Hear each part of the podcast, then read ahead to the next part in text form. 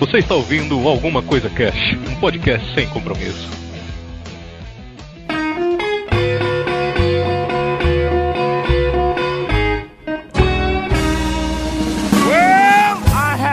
Olá, senhoras e senhores. Aqui é o Febrini e como dizia Bezerra da Silva, para tirar a gente dessa baderna, só quando o morcego doa sangue e o saci cruzar a perna. da beliscão e azulejo também. É, um grande filósofo. Tá foda, hein?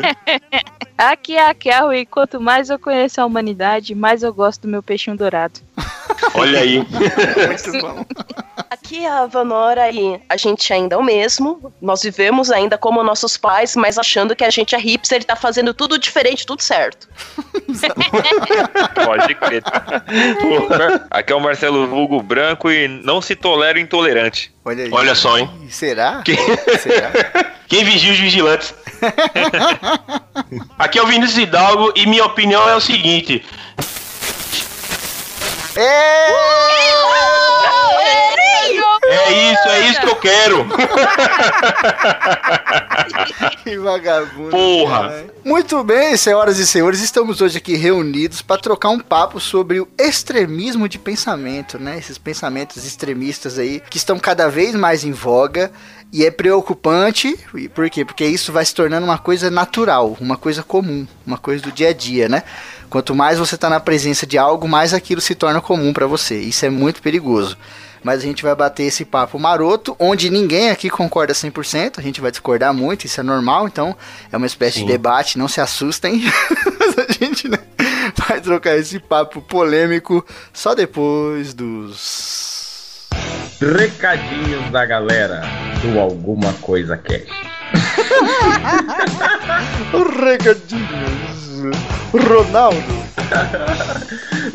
Ronaldinho. Aê, galera, chegamos a mais uma leitura de recadinhos Raul e Branco. Oi! Parceiros aí, belezinha? Muito bem, leitura de recadinhos do nosso pegou de robôs. Vamos gravar aqui hoje em três. Olha aí, faz tempo que a gente não grava aqui em trio, hein?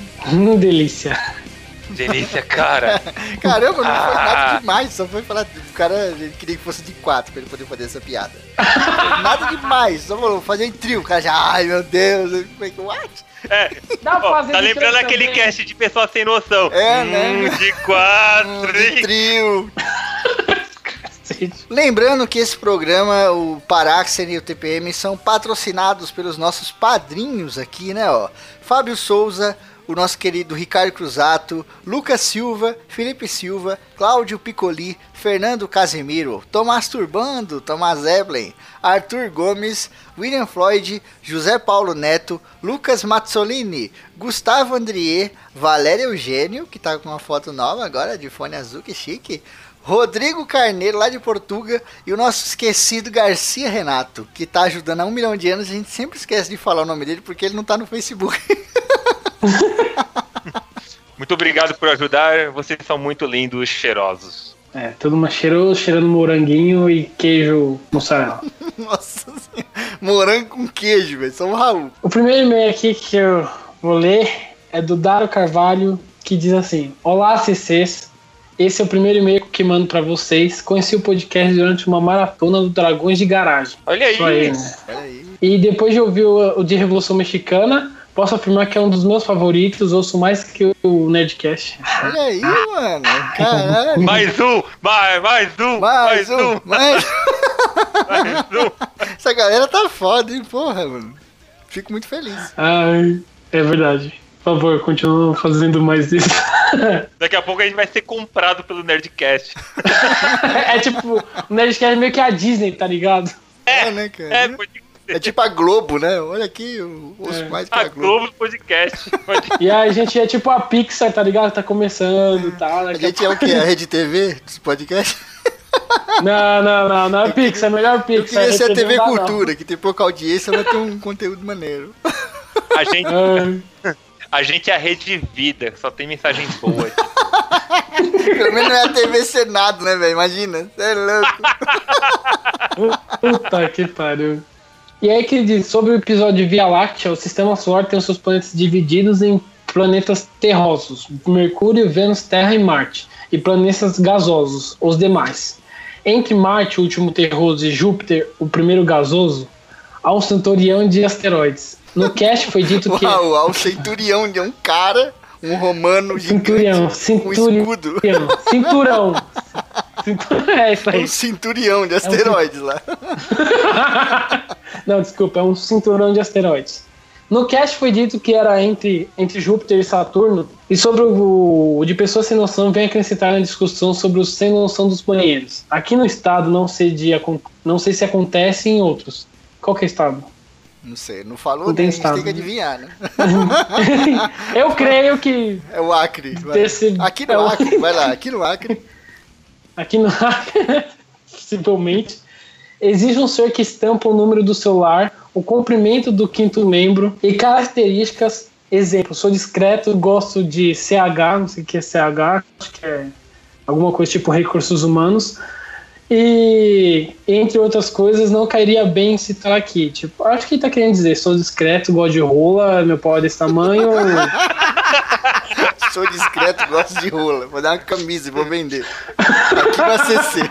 nas portas dos banheiros da rodoviária e da universidade que estudo. E já ouvi relatos de amigos meus que esse ser deixa sua marca em vários outros lugares. Ele é tipo aquele. O.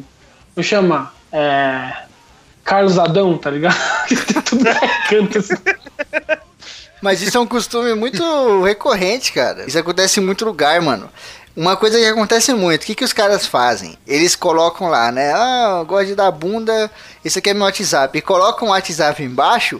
E muitas vezes, como macho é um bicho às vezes bizarro, é o WhatsApp de algum amigo do cara e o cara tá fazendo uma trollagem, tá ligado?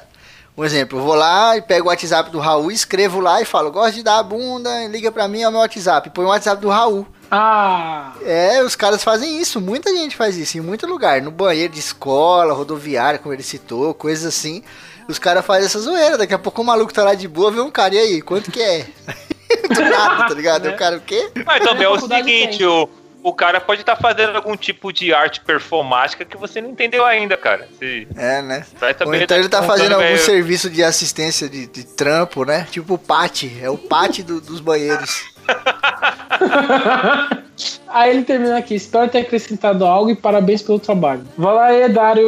Eu espero que a gente tenha justificado, como chama? Explicar que na verdade isso não só acontece onde você mora no estado do limbo, que a gente não conhece, no Acre. Mas isso sim acontece no mundo todo. As pessoas têm que divulgar seu trabalho ou sua trollagem pela broderagem. Muito obrigado, Dário. Abraço. Valeu, Dário, é nóis, estamos juntos, irmão. Obrigado por ouvir a gente mais que o Nerdcast. Chupa! E por passar a informação que o Raul leu ali que existe um cinturião lá em cima nos asteroides. Ô, caralho.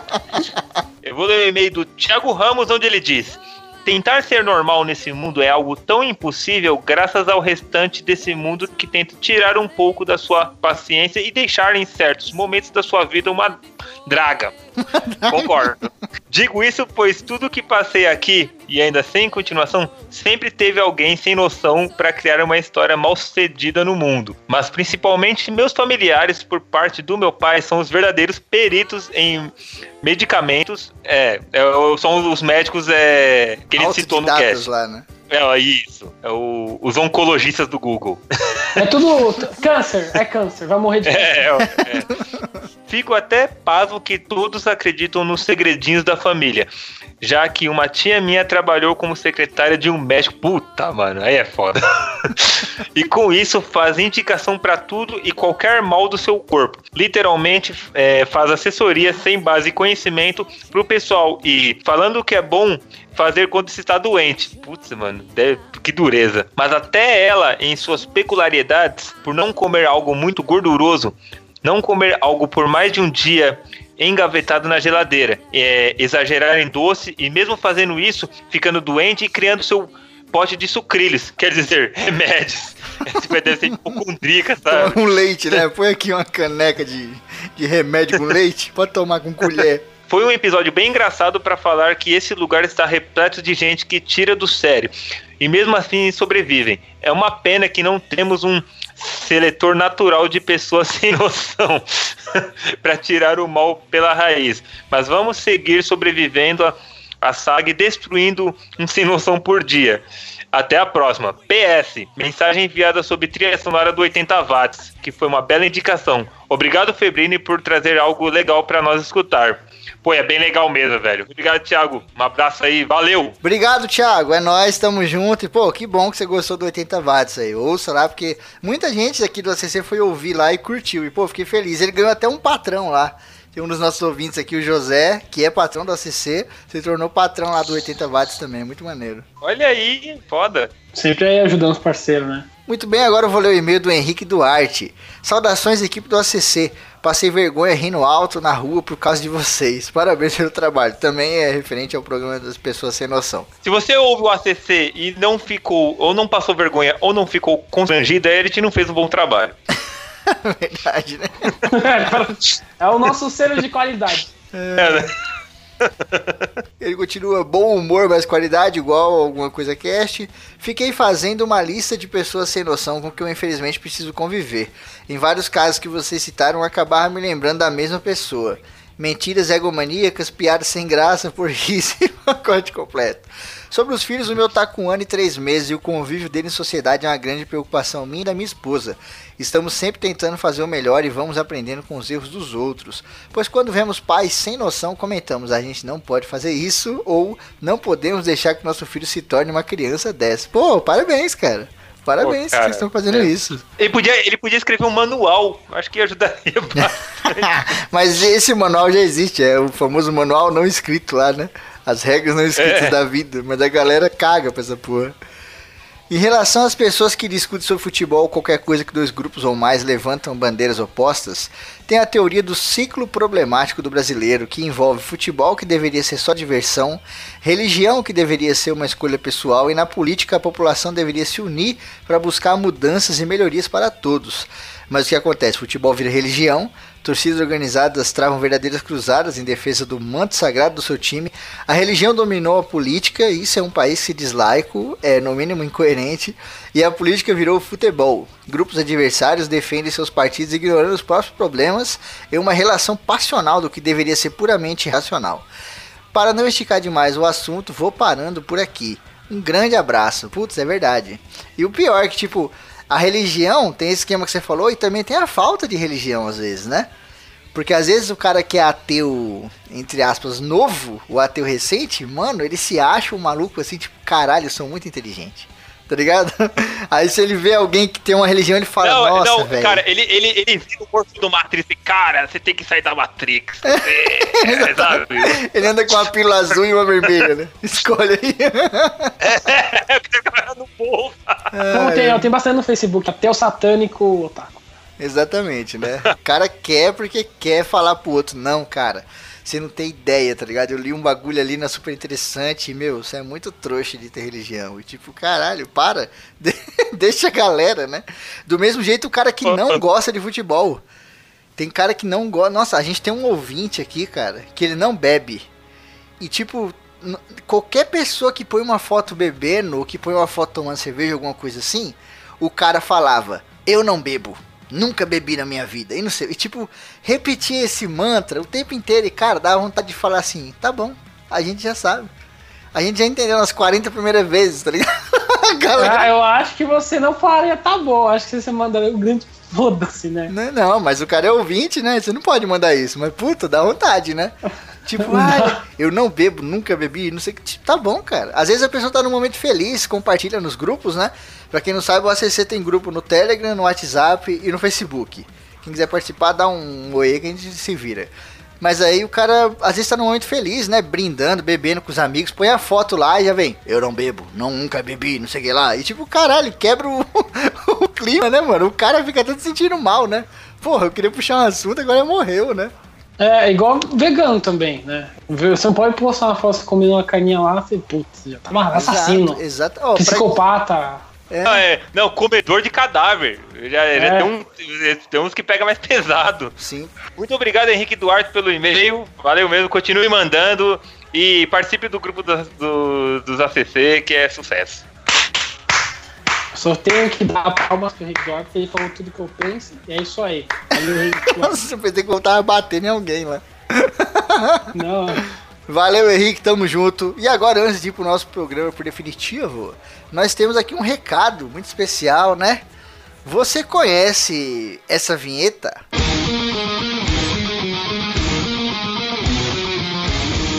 Os desfibriladores do rock! Yeah! Muito bem, nós vamos fazer aqui um novo Desfibriladores. Calma, não vai ser de rock, não vai ser o Desfibriladores. Vai ser uma outra parada nova que a gente tá criando aqui. A verdade é o seguinte, o Desfibriladores é uma, é uma série dentro da CC e é uma série fechada. Tipo, a primeira temporada foi com rock, agora nós teremos um novo foco, que será... Será uma coisa muito especial que a gente não vai falar ainda. Mas fique de olho, porque ainda esse mês a gente vai voltar com um projeto na mesma linha aí de série, como o Branco falou, do Desfibriladores. Não vai ser rock, vai ser uma outra parada para ajudar pessoas novamente. E assim como o Desfibriladores, vai durar um ano certinho, 365 dias, toda semana sem falta, apresentando um conteúdo novo de coisas super maneiras para vocês aí. é, Não, tanto que a terceira temporada já tá em análise que talvez seja bandas de arrocha. Veremos. Veremos. quanto- Vai ser tão, tão legal quanto desfibriladores do rock. Vai, vai ser. A gente vai trazer palavras difíceis pro Raul pronunciar com a dicção maravilhosa dele. Eu tenho problema, só tenho problema, caralho. Os caras ficam zoando da minha deficiência linguaral, pô. Mas isso, Raul, faz parte da sua personalidade. Isso não pode acabar e não pode sair nunca, tá ligado? tá bom, beleza. Muito bem, galera. Então vamos agora pro nosso programa de extremismo de pensamento. Eita porra, mata todo mundo, não mata ninguém, puta que pariu.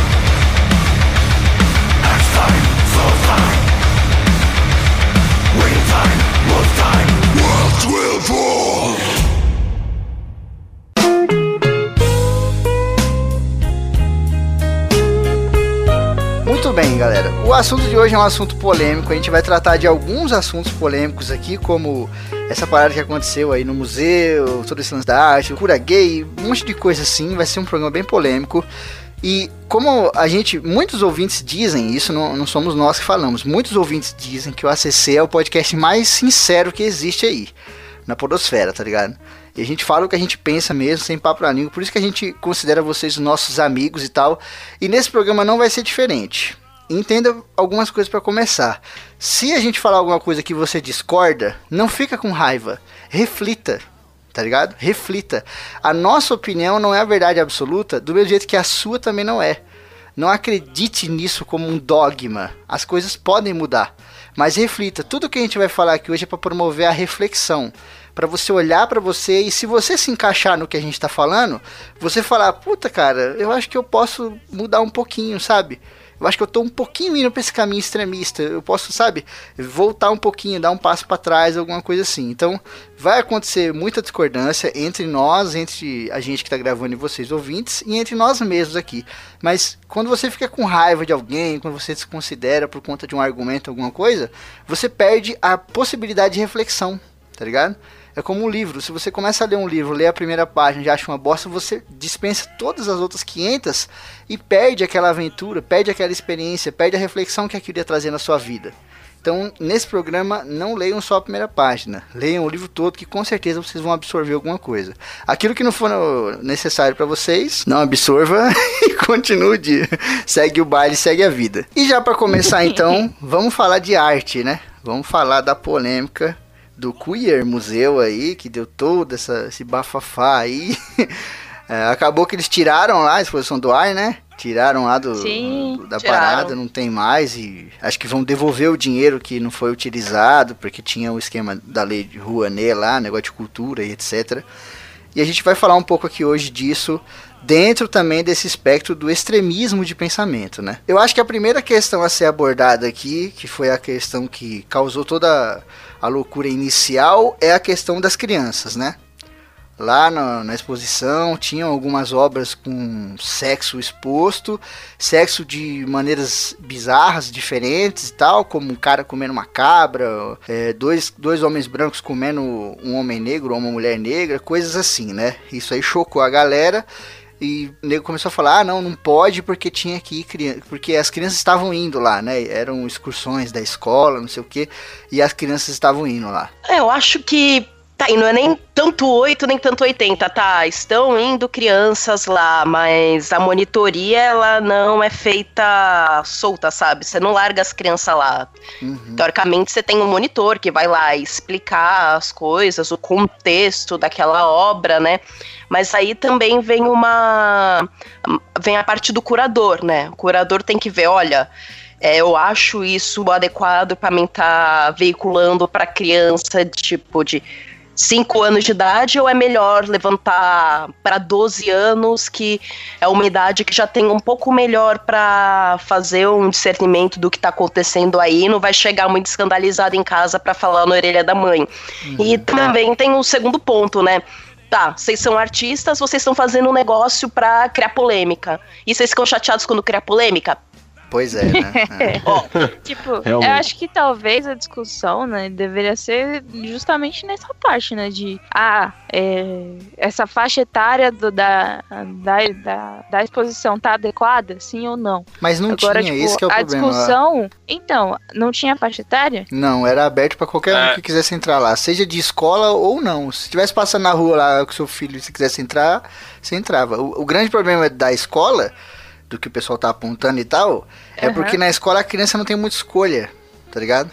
Tipo, a gente aqui já estudou, já passou por escola, sabe como é que é? Ah, nós vamos amanhã pro museu tal e depois vai ter um trabalho em cima disso e se você não fizer o trabalho você fica sem nota. Logo, se você faltar ao museu, você fica sem nota. E aí, como a escola levava e não tinha essa faixa, essa classificação, né, etária, a nego já falou, porra, é, tipo, se o pai tá passando com a criança na rua e ele entra lá e vê os bagulho, ele sai. Mas a criança com a escola, ou, sabe, lá vendo as paradas, não teria como ela sair. Ela nem tem muitas vezes discernimento, porque eram crianças muito novas. É que é meio que um vacilo é. da curadoria, se for pensar. É, a curadoria uhum. cago no pau, literalmente, cara. Porque vocês têm que pensar isso quando vocês estão montando uma exposição, gente. Sim. Por favor. É o mínimo. Já que vai ser um. Não, então assim, os caras vacilaram e, e, e, deu abertura pra quem? Pra galera homofóbica escrota, tipo, cair matando. Porra, aí, aí fudeu, né, mano? Uhum. Tinha que ter a questão da, da faixa etária, mas eu acho que a galera que também que foi pra cima também tava colocando pontos ali que não, não sei se teria uma faixa uhum. etária. Sim. Tipo, criaram uma polêmica ali em cima do, da questão da pedofilia. Eu não vi pedofilia. Tipo, tem a questão ali, tipo, do, do, do Tumblr, né? Daquele Tumblr criança viada. Uhum. Que, tipo, era um menino que tinha uma. que ele tava com uma pose, tinha uma das, das obras, né? Era um menino que tava numa pose mais feminina. E o outro era um menino que ele tava como se fosse uma saia ou com a blusa amarrada, assim. Uhum. Como se fosse imitando uma menina, entendeu? E tinha a frase lá, criança viada. Eu acho que aquilo é, incomodou muito mais do que a questão de do, do é, da zoofilia ou de qualquer outra coisa. Eu acho que por trás desse movimento contra a, a exposição, da minha opinião no caso, é, tem muito mais a ver com, com homofobia do que com, com qualquer outra coisa. Porque você, é, tem, é, outras, você é... tem outras obras, tipo, no metrô, expostos, expostos no metrô de São Paulo, várias outras exposições que apresentam nudez, que apresentam um, um elemento ou outro de sexo, de sexo né? Que uhum. as pessoas passam e, tipo, ó, Tipo, você tá com uma criança e fala assim: ah, não, você não pode ver isso aqui, filho. Ou então usa para explicar. Mas aí as pessoas chegaram num ponto que elas não querem explicar pro filho dela que, tipo, a sexualidade ela aflora desde criança e que ela não vai querer ver o negócio e, sabe? É mais um negócio do. Eu, eu pelo menos per percebi isso, né? De ser uma coisa contra aquela, aquela obra específica do que contra o negócio inteiro. Uhum. O... Eu acho o seguinte também, é, pegando o que a Kel falou, tá ligado?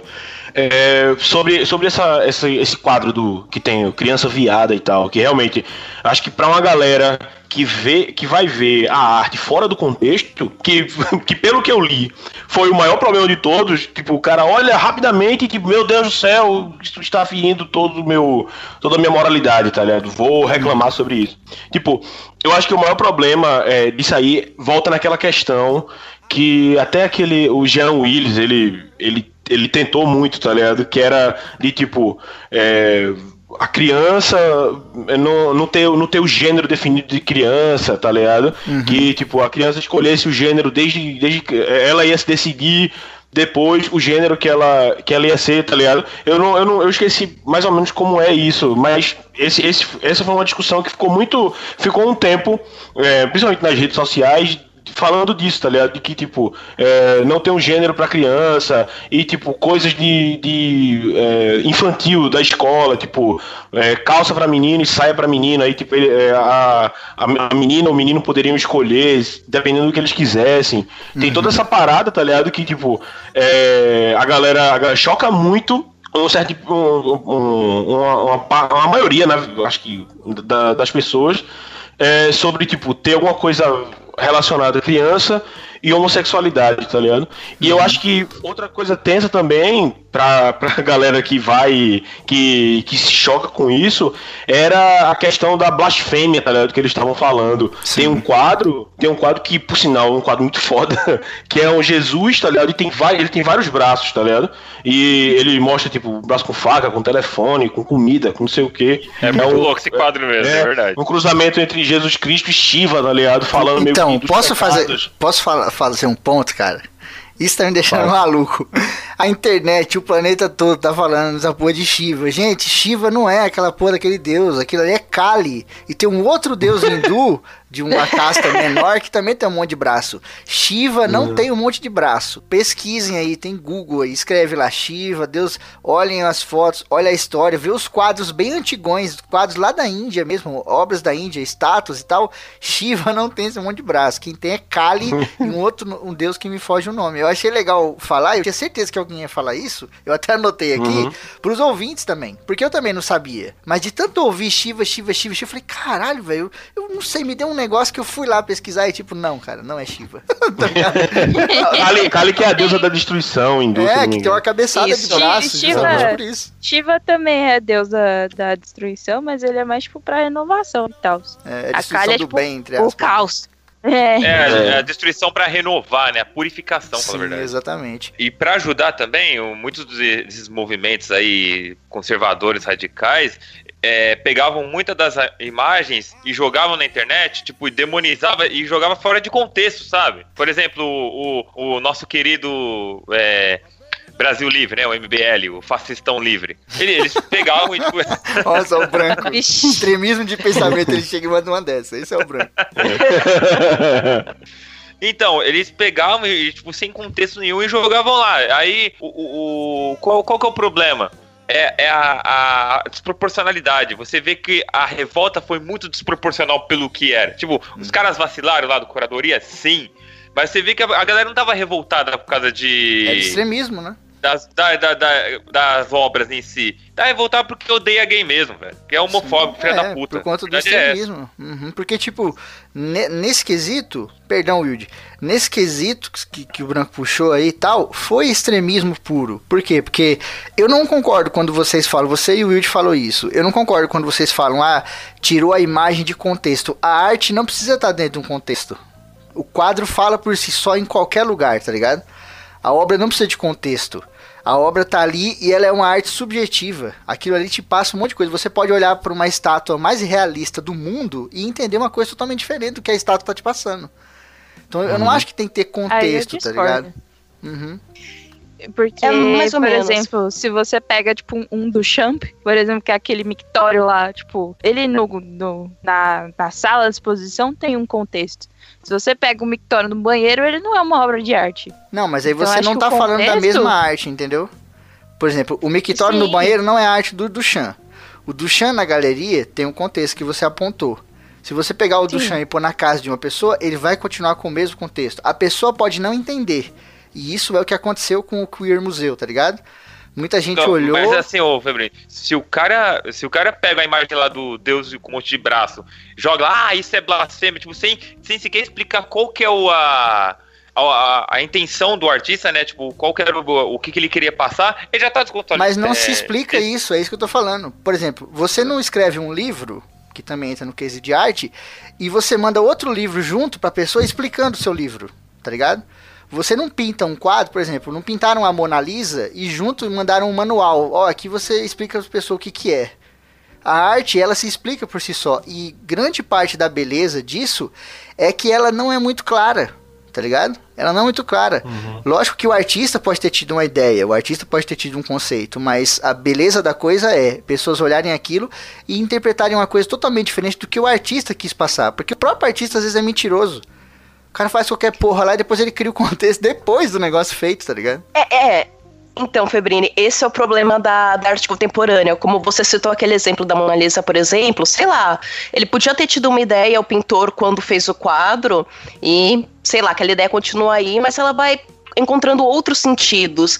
Na arte contemporânea, o mais importante é o seu discurso do porquê você está fazendo isso. Então é muito comum, se você for ver em, em obras contemporâneas, ou um livreto pequeno, ou aquelas placas de descrições muito maiores, porque olha, eu tenho que me segurar aqui na dialética, então o meu discurso aqui, eu tô gastando meu português aqui para explicar essa loucura que eu fiz aqui. Porque eu preciso que vocês entendam o que eu fiz. Então, hoje em dia, não dá para você pegar uma obra contemporânea, e, entre aspas, tirar ela do contexto. Teoricamente, não devia ser assim, né? A gente entende como obra de arte deveria funcionar no sentido de estou Por si interpretando só, né? dados por si só, mas a arte contemporânea ela tem esse viés de quebrar com as normas tradicionais. Até porque, tipo, acho que como já foi até falado isso, a arte ele tem, tem como intuito de, de tipo, de realmente de impactar, tá ligado? Impactar, mostrar uma mensagem forte, alguma coisa pra você pensar, tá ligado? E, e, e realmente, velho, pensando nisso, o que eu acabei de falar sobre, tipo, a arte ter esse impacto, é, é que, que realmente, tipo, eu acho que os. Eu imagino, eu imagino assim, que os artistas devem ter ficado. É, porra, chegou num ponto, tá ligado? Realmente alcançou alguma coisa, tá ligado? Mas talvez tenha sido pelo motivo é, errado, tá ligado? Uhum, tipo, sim. uma galera, uma galera que tava vendo outra parada, tá ligado? Outra coisa. Exatamente, porque, tipo, tem algumas obras de arte que são extremamente claras. Só que como a gente tá falando de extremismo de pensamento, quando a pessoa é muito extrema, e isso tá acontecendo muito hoje no Brasil, ela fica cega para as outras interpretações, tá ligado? Ela tem tipo um filtro do Instagram pra sempre, assim, Exatamente. nos olhos dela. É, Ela só vê o que ela tudo quer, que tá ela- ligado? Exato, e, tipo, e tudo que ela vê fica deformado. Sim. Não é nem tipo que ela Uhum. só vê o que ela quer. Ela vê, tipo, o que você tá vendo, mas ela vê deformado. Com o que ela acredita, com Uhum. aquilo que ela tá. que ela tem dentro da cabeça dela. Exato. Por isso que É eu falo porque do... sou tão acostumada com a bolha que, é, ainda mais em redes sociais, né? Você vai. É, vão se construindo cada vez mais bolhas né, sociais. E eu, eu, essa pessoa ela, ela dá de frente com alguma coisa que ela não compreende, ela vai tipo subjugar, tipo, baseado no- nos, nos conceitos dela, assim, tipo, nada a ver, sabe? É, isso é muito ruim, porque isso faz com que a pessoa se torne uma ignorante. Se, por exemplo, vamos dar um exemplo cla- claro aqui do que aconteceu na, na exposição. Tinha um quadro lá dos negros comendo a cabra, aquela porra toda. Meu, você olha pra aquela porra, é por isso que eu falei que não precisa de contexto. Você não precisa de um manual. Grande parte da beleza daquela obra, e como eu falei, esperem a gente terminar tudo, não tirem conclusões. Grande parte da beleza daquela obra é que ela é subjetiva. O nego pode olhar aquilo e falar: Meu Deus, essa obra está incentivando você a comer o cu dos animais por aí na rua. Pode, é um tipo de interpretação da pessoa, tá ligado? A arte ela proporciona isso. Então isso a gente não pode tirar. Mas, cara, eu acho aquela obra tão. Tipo, eu, eu, eu- desculpa a artista, mas eu acho ela pobre de interpretação. Porque pra mim tá tão claro o que, que ela quer dizer ali. O que, que aquela porra daquela obra quer dizer? Que lá no Nordeste tem uma porra de uma cultura, até hoje, o nego chama lá de barrancar, que é de comer os bichos, de perder a virgindade com os bichos. Parentes meus, meus avós do- da Paraíba perderam virgindade com bicho. Assim, tem essa cultura lá até hoje, queira você ou não. E essa arte, ela é clara em relação a isso. Por isso que eu acho ela pobre. Quando alguém olha para aquilo e, e tira toda essa outra ideia do negócio, eu falo assim, cara, essa pessoa tá mais indo pra um lado político conservador do que pela arte em si, porque essa, essa arte é tão clara, tá ligado? Quando o nego vê lá os dois homens brancos comendo o negro ou comendo a negra, caralho, isso aí não tá claro que tá falando da escravidão? Não tá claro, claro que tá falando de preconceito, não tá, não tá estimulando as pessoas, gente, façam isso. Ela tá trazendo a reflexão. Olha como o mundo era e olha como a gente não pode deixar o mundo voltar. Eu acho tão Por um claro, momento sabe? eu pensei que o Febrini ia, ia falar que tinha comido uma cabrita. Não, mas eu conheço pessoas que fizeram isso. Isso no Brasil é Eu também, cultural. eu também conheço. É. Cara, cara, norte e nordeste, norte e nordeste, isso é normal, pô. Sim, Isso é normal. e- e eu só já um ponto, ouvi. Ah, Para as pessoas que estão Ah. ouvindo, não estamos falando que é certo. sim. Estamos, foi um tipo e esse tipo de, de prática, vamos chamar assim, não é certo. Zoofilia não é certo, mas é normal lá no Nordeste, no Norte e até em algumas outras regiões do Brasil. Vocês têm que aprender a separar o que é normal do que é certo, tá ligado? Tem coisas que são normais, isso aí acontece à, à torta e à direita. É certo? Eu não acho que é certo, tá ligado? Porque tem toda uma questão de ética, tem a porra dos bichinhos lá que não tem consciência de porra nenhuma, mas que isso acontece, que aquela obra tá falando claramente disso, ao contrário do que as pessoas acharam que ela tá falando, gente, comam os animais, porra, isso aí chega a ser burrice de interpretação.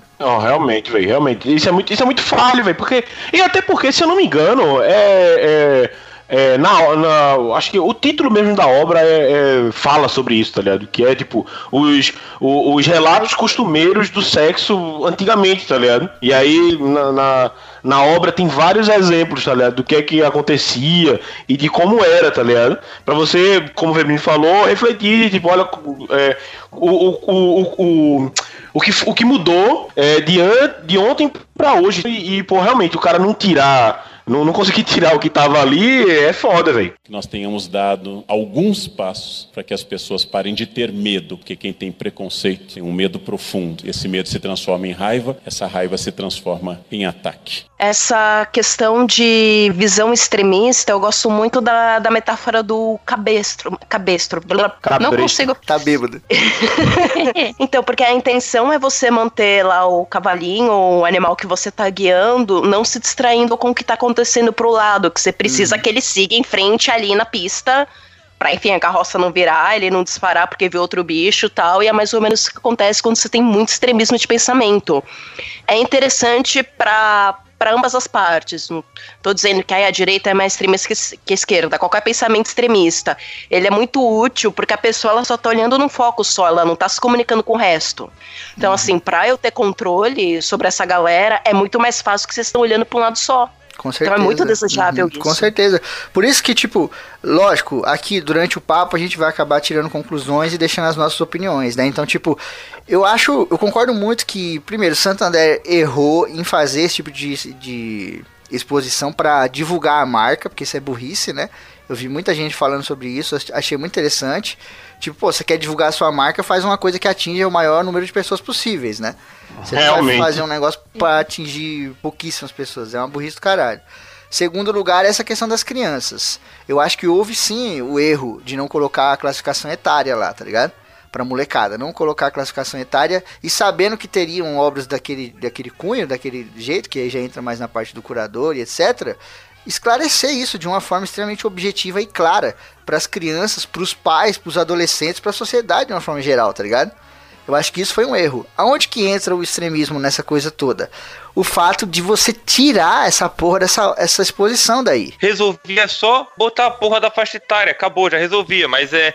É, é- é como eu falei anteriormente, a questão da proporcionalidade. Tipo, a, a revolta foi muito, tipo. Sim. É, foi mais foi devia, extremista, a sabe? palavra é essa, foi Foi extremista. extremista, não, não foi tem, não tem extremista. outra palavra. Foi extremista, É. porque, tipo, a- aquela famosa máxima dos nossos avós, quando quebrava, eles consertavam. Hoje, quando quebra, a gente joga fora e compra um novo. Nessa ocasião, aconteceu exatamente isso. Teve toda essa repercussão, vamos para uma, uma classificação etária. Mesmo com classificação etária ainda deu ruim, não, vamos tirar esse negócio de excursão da escola, vamos deixar para os adultos, tá ligado? Você vai procurando maneiras de, pelo menos, tentar deixar o negócio lá. Porque quando você tira, e aí entra muito da galera que censurou de fato, você abre as pernas, mano. Tipo, nunca mais ninguém vai poder fazer nada que seja contraditório, porque esse nego agora vai pensar, a gente pode tirar essas porra de lá. Tá ligado? É, você gente que- abre é, precedente, pra falar a Sim, verdade. Exatamente. é Abrindo isso. Porque o- precedente. É, é que é o seguinte, o, o, o que acontece assim que é, a- o conservadorismo, né, os, os conservadores aqui do Brasil, eles reaprenderam a fazer censura. É uma coisa que eles tinham esquecido um tempo atrás. Como a, a, a direita ela tá mais organizada que a esquerda aqui, é, por- isso é consequência. Aí vai e, e vai aumentar. Um movimento que nem o MBL.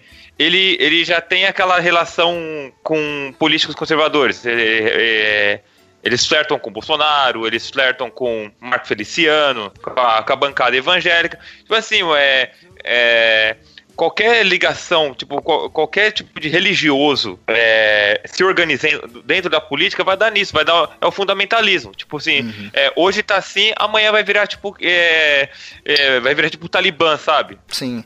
Tem até um ponto que eu queria pôr aqui, que tem algumas pessoas que estavam defendendo que não foi censura do, do MBL e de outros movimentos aí, foi boicote. Então vamos lá. Vamos explicar qual é a diferença de censura para boicote de uma forma boba, pegando na mão igual para criança. Que, que é um boicote? Boicote é você não ir naquele lugar e você organizar uma galera para não ir. Pronto, acabou, você boicotou. O Wild tem um restaurante. Aí o Wild fez uma comida ruim pra mim, eu não gostei, eu quero fazer um boicote. Eu não vou nunca mais lá e vou falar pros meus amigos, não vão lá. Isso é você fazer um boicote. O que a galera fez, entrando na exposição, cercando quadros, arguindo pessoas. Tinha gente que ela é, vê a exposição, e aí não só a galera do MBL, como outras pessoas também, que tem alguma galera de outros movimentos que, né, aproveita isso aí pra fazer meio que um, sei lá, queimar o... Abrir a asa. É, pra abrir a asa e queimar o outro movimento, né? Tipo, ia lá e o cara tava olhando a obra e o nego arguía. Você é pedófilo? Você apoia a pedofilia? Você apoia a zoofilia? Porque essa arte é assim, sabe? Isso aqui, isso aqui. O que, que você tá fazendo aqui? Não sei o que lá. Tipo, cara, isso é uma invasão do caralho. Isso não é boicote, mano. Isso é uma censura do caralho. Só o fato de você ficar na frente do quadro e não deixar a pessoa ver já é censura. Então entendam essa diferença. Reflitam sobre isso. Boicote e censura. Boicotar não é ser, tipo, não, de- não deixar a pessoa ir. Boicotar é você falar, cara, não vai porque é uma bosta. Simples, tá ligado? E aí, volta no que a gente falou, de movimento político, de visão unilateral. As pessoas, elas fecham um dogma na cabeça delas e nada do que os outros expliquem vai tirar da cabeça delas de que foi boicote, não foi censura. Foi boicote. Não foi... é, vira um mantra, tá ligado? Porque, Aham, porque, tipo, é aquele negócio. Ele, eu acho que, tipo, ele fez os dois, tá ligado? Ele fez o boicote, fez a censura. É, ele, o movi- os movimentos contra aí, no caso. Eles fizeram o boicote dizendo, olha, não vão pra exposição tal, não sei o quê. Mas para lá isso, tava fazendo a censura, mas, tipo, pra ficar bem e tal, e pra dizer, não, a gente não tava, não tava, só, só falava do boicote, tá ligado? Ah, eu tô pedindo pra vocês não irem, não tô, não tô fazendo com que vocês não vejam, tá ligado? Aí isso é bizarro, velho. Mas isso é, é que você perde a razão, entendeu? Se você faz um É. boicote bem feito, estruturado na rede social, você tem todo o direito de fazer. No caso, né, tipo, o negócio foi de um nível tão bizarro, porque eles não estavam mais boicotando a exposição. Tipo, eles não queriam, do exemplo do Febrile, né? Tipo, ah, vamos fazer um boicote, vamos fazer o Wilde, tipo, perder a grana dele por- pela comida Pô, ruim, meu irmão, vocês estão foda comigo, velho. Fazer comida ruim aí, cara. O Wilde, fui na casa do Wilde, o Wilde me deu um hambúrguer pra comer, ele sabia que eu era vegetariana, e eu vou fazer um boicote contra ele. É, aí é vacilo. Aí eu vou lá e faço um boicote e falo, ninguém mais come na casa do Wilde. Isso é uma coisa. Agora, outra coisa é, tipo, os caras pegarem e falar assim, ninguém vai mais na exposição. Eles estavam fazendo assim, ninguém, todo mundo que tem can- conta no Santander vai cancelar as suas contas porque o Santander apoiou es- esta exposição. Tipo, era um bagulho bizarro, assim, tipo, é tipo, sei lá, o Wilde fa- fala assim, ninguém mais vai comer na pizzaria do pai do Wilde porque o Wilde fez isso comigo. Mas isso ainda é boicote, amor. Isso ainda entra no boicote. Contando que você não entre no restaurante do Hidalgo e faça uma fileira lá na frente para não deixar as pessoas entrar, porque aí já não é mais boicote, isso que você falou de cancelem as contas, não sei o que lá, ainda é boicote. Isso não é censura. A É porque cancela quem quiser, tá ligado? Cancela quem quiser, é a sua ideia, entendeu? É. A censura é se você fosse lá e obrigasse o cara a fazer isso. Que é o que fizeram lá dentro. Obrigaram pessoas a não ver. Como? Ficando na frente da obra. Arguindo pessoas de forma constrangedora, tá ligado? Imagina, o maluco tá lá com o filho, ou tá lá com a namorada, ou tá lá com a esposa. O maluco chega, você é pedófilo, tipo, sei lá, primeiro, segundo encontro do casal. Fudeu, acabou com tudo, constrangeu pra caralho, zoou tudo, sabe? Então, a diferença é essa, é básica. Não confundam, não sejam dogmáticos. Reflitam. Boicote é uma coisa, censura é outra. Se você fica na frente da obra, o cacete, em qualquer museu do mundo, se você vai no cinema, fica na frente da tela, você está censurando. Se tem um cinema que você não gosta, tem um filme que você não gosta, você faz um boicote. Ó, gente, não assistam, não vão, é uma merda. Põe na rede social, faz o que você quiser. Desse tipo de coisa, de você falar, não faça. Agora, você ir lá e fisicamente ou de fato fazer uma ação para impedir que as pessoas vejam, censurando, porra, não tem outro nome, cara. É foda. Vamos trazer um segundo assunto aqui, né? Que, que também entra nessa coisa do extremismo de pensamento, que é o femismo. Femismo, que é o, não é feminismo, né? Femismo seria o sinônimo de machismo, né? Só que do lado das mulheres, aí, do lado feminino da parada. O machismo é toda aquela escrotidão que a gente já conhece e o feminismo seria igual ao machismo, só que do lado reverso. Ou seja, nós mulheres somos superiores aos homens, os homens têm que se fuder e já era e a gente que tem que ficar no topo. A sociedade ela é controlada por homens, né, historicamente, hoje em dia, e a gente que é femista quer que ela seja controlada por mulheres e os homens sejam subjugados. É contrário ao feminismo. O feminismo é uma luta por igualdade. E por que que eu decidi trazer o feminismo aqui pra gente discutir também? Porque o feminismo tá ficando muito em voga. Ele tá ficando muito extremo também, dentro do próprio feminismo. Tá ligado? Tipo, eu tava conversando com a Kel esses dias. A gente tava. Nem lembro onde a gente tava, a gente tava passeando, sei lá. Eu tava falando, pera, que tá virando uma luta de nós mulheres contra eles homens. Que é errado, tá ligado? Na verdade é nós feministas contra eles machistas. E nesse nós feministas podem entrar homens sim. Quando você vê no Twitter uma mulher falando, eu não entendo homem que quer ser feminista, ela está sendo feminista, porque ela está sendo extrema, tá ligado? Tipo, eu não preciso ser negro para lutar contra a escravidão, para lutar contra o racismo, para lutar contra o preconceito, tá ligado? Eu não preciso ser mulher para lutar a favor do direito das mulheres. Quando você boicota, aqui a gente volta a boicote, um homem de ser feminista, você não tá sendo feminista, você tá sendo femista. Você tá indo contra o seu movimento de igualdade, tá ligado? Sim, e tipo, é, é um negócio tão bizarro, porque as pessoas não, não entendem. E isso, quando eu falo as pessoas, englobo homens e mulheres, que o machismo ele afeta homens e mulheres, não uhum. só as mulheres, né? Sim, Ela sim. afeta também os homens. Tipo, teve até fazendo aí um link com o tópico passado, né? É, tem uma galera que tava falando sobre a questão da, daquela foto da criança viada, que as pessoas elas têm um, um, uma reação muito estranha, né? Tipo, quando você vê um menino tendo uma atitude extremamente machista e extremamente tóxica, né? De tipo, um moleque pega e fala, ai, aí, menina, que gostosa, não sei o quê. Tipo, dá um tapa na, na bunda de uma menina, o pessoal acha bonitinho, bate palma. Mas se vê um menino tendo um comportamento mais feminino, né? Tipo, um negócio mais. Ai, sabe, um negócio Pede mais, uma boneca de é, aniversário em vez de um carrinho. É boneca, é o jeito de falar, tá ligado? Uhum. Pose, não sei o que, o jeito de andar. Pose. Exato, aí a pessoa já fica toda, meu Deus, cria assim um sentimento de raiva e que você, né, suprime ali aquela questão do feminino, que muitas vezes também influencia depois no tratamento desse menino que com sofreu certeza, esse tipo de coisa nas meninas, com as próprias meninas, né? Uhum. Mesmo que ele não seja homossexual, qualquer tipo de reação e, e, e feminilidade, entre aspas, que ele venha a demonstrar é suprimido por conta disso. Então, uhum. tipo, as pessoas não entendem que o, o, a questão do feminismo não é só, é, ah, as mulheres precisam ganhar salários iguais, ah, as mulheres precisam isso, isso, daquilo. É tipo, é um todo. E não é só, não é só para as mulheres, é para a sociedade uhum. também. Sim, e não pode ser opressor que é o que está acontecendo muito com o feminismo. O feminismo hoje é dividido em uma caralhada de áreas, de setores diferentes, Desde pessoas que querem igualdade salarial e coisa assim, como meninas que não querem mais transar de quatro ou coisas do gênero, tá ligado?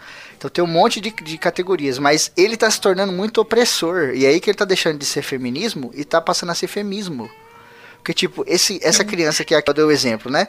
O moleque cresceu numa sociedade machista, foi influenciado por esse machismo e aí cresceu na porra do mundo machista.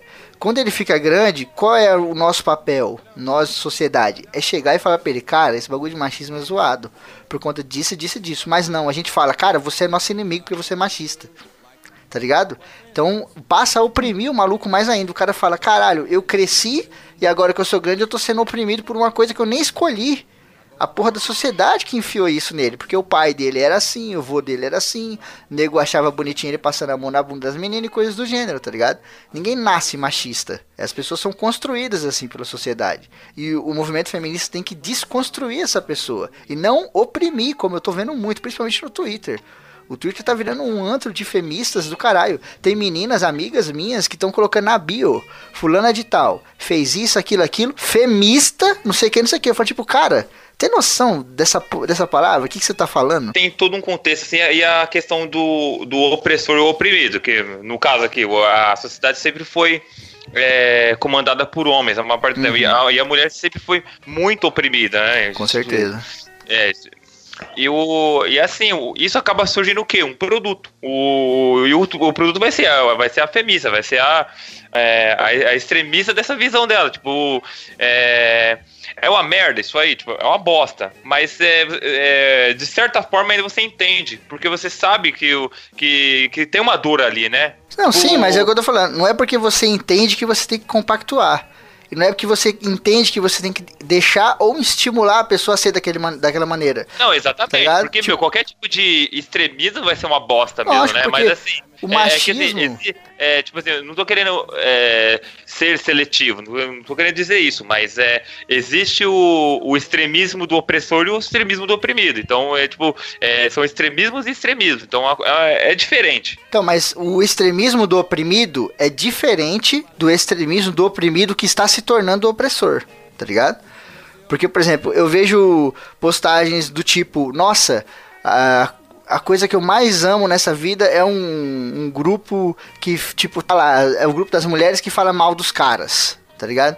E é o lugar onde eu me sinto bem, não sei o que. Isso não é feminismo, cara. Isso não compactua o feminismo. Feminismo não exalta diferenças, tá ligado? O feminismo briga justamente pela igualdade. Quando você faz Não, uma coisa dessa, você concordo. não tá sendo oprimido, você tá se tornando opressor.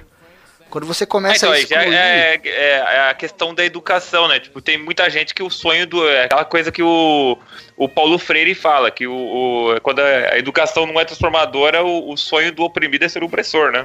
Lógico, e ele se transforma no Foda. opressor, consequentemente. Só como... Eu, eu que vou é fazer o- um paralelo rapidinho, que, que por exemplo, você pega lá o- o- os extremistas é, islâmicos. Você pega lá o líder do Estado Islâmico. Você vai conhecer a história do cara, ele era um cara legal, velho. Ele, ele, ele é jogador de futebol. Aí, tipo assim, o, o cara vê o, o- país dele ser destruído. Aí, tipo, é, é, tem contato com um monte de ideia maluca, o cara pira, velho. Exato, mas entra justamente no que a gente tá falando.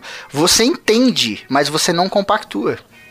Não é, Exatamente. não é porque o cara teve uma, uma vida de merda que ele pode ser um filho da puta agora e sair por aí fazendo barbaridades, tá ligado? Com as mulheres a Exatamente. mesma coisa. Não é porque você era uma oprimida e o cacete que agora você pode ser a opressora. Tá ligado?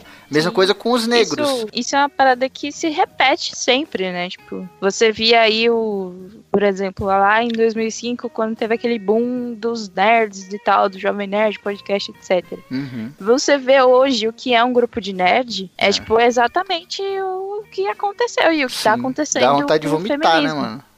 Ti- Sim, porque, tipo, você pega lá aquele cara que era nerdão, que era, tipo, fudido, que, que apanhava dos caras fortão e etc., que era oprimido, e agora que ele tem, tipo, voz, que ele tem um, um destaque, né, que ele recebeu o holofote, em vez de, tipo, criar uma parada nova, de falar, não, agora sim, eu estou aqui, vamos todos dar as mãos e etc. Não, o cara pega e fala assim, eu tô no poder. O que, que as pessoas que estavam no poder faziam quando eu, eu não estava no poder? Uhum. Ah, faziam isso. Então o que, que eu vou fazer? Vou fazer X. Porque foi Sim. era exatamente o que faziam. Tipo, as Exatamente. pessoas não têm essa capacidade de mudar. Elas estão, tipo, chegando lá Elas e elas emulam, ficam né? assim.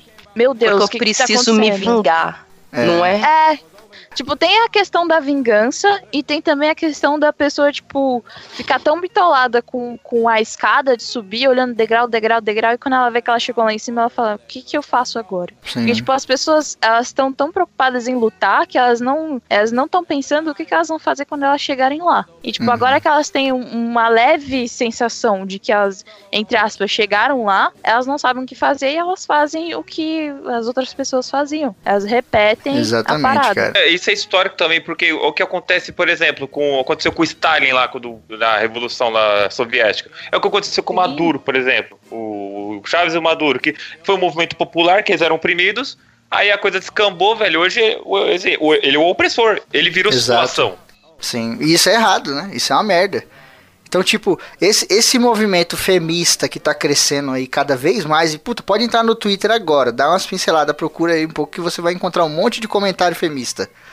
A gente já conviveu com tanto comentário machista que não tem nem mais graça, tá ligado? Tipo, por exemplo, algumas coisas que estão acabando hoje é piada. Antigamente, quando a gente era moleque, tinha muita piada. Piada de negro, piada de bicha, piada de loira burra. As- essas coisas estão acabando, tá ligado? Por quê? Porque a gente conseguiu desconstruir essa parada.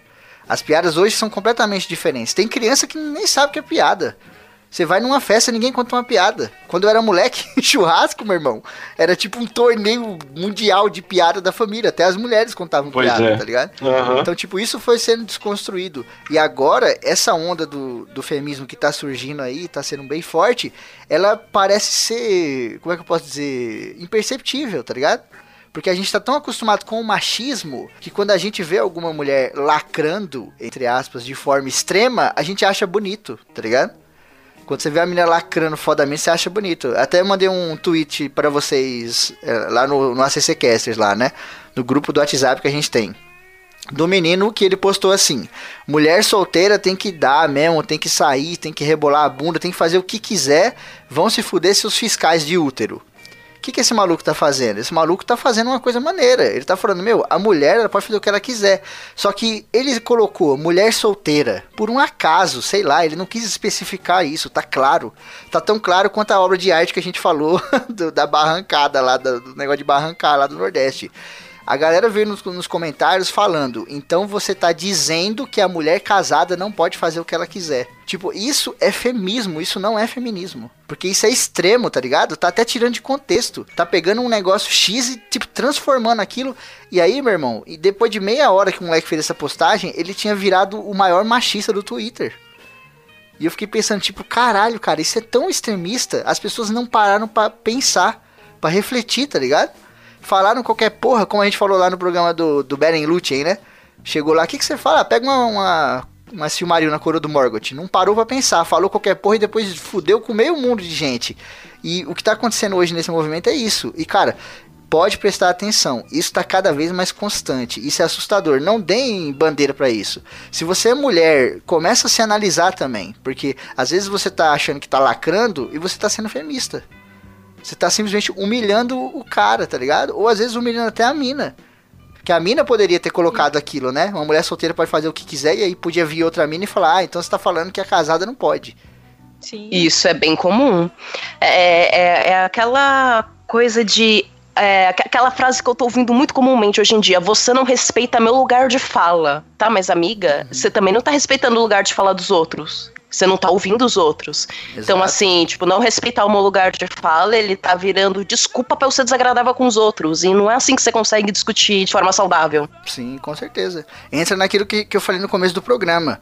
Ouçam, leiam, aprendam, vê, vê a coisa de uma maneira geral, absorve um pouco de coisa boa. que nós tenhamos dado alguns passos para que as pessoas parem de ter medo, porque quem tem preconceito tem um medo profundo. Esse medo se transforma em raiva, essa raiva se transforma em ataque. Outro exemplo que eu vi também no Twitter. Colocaram lá um vídeo da Pablo Vittar. Tava lá dançando, cantando, não sei o que.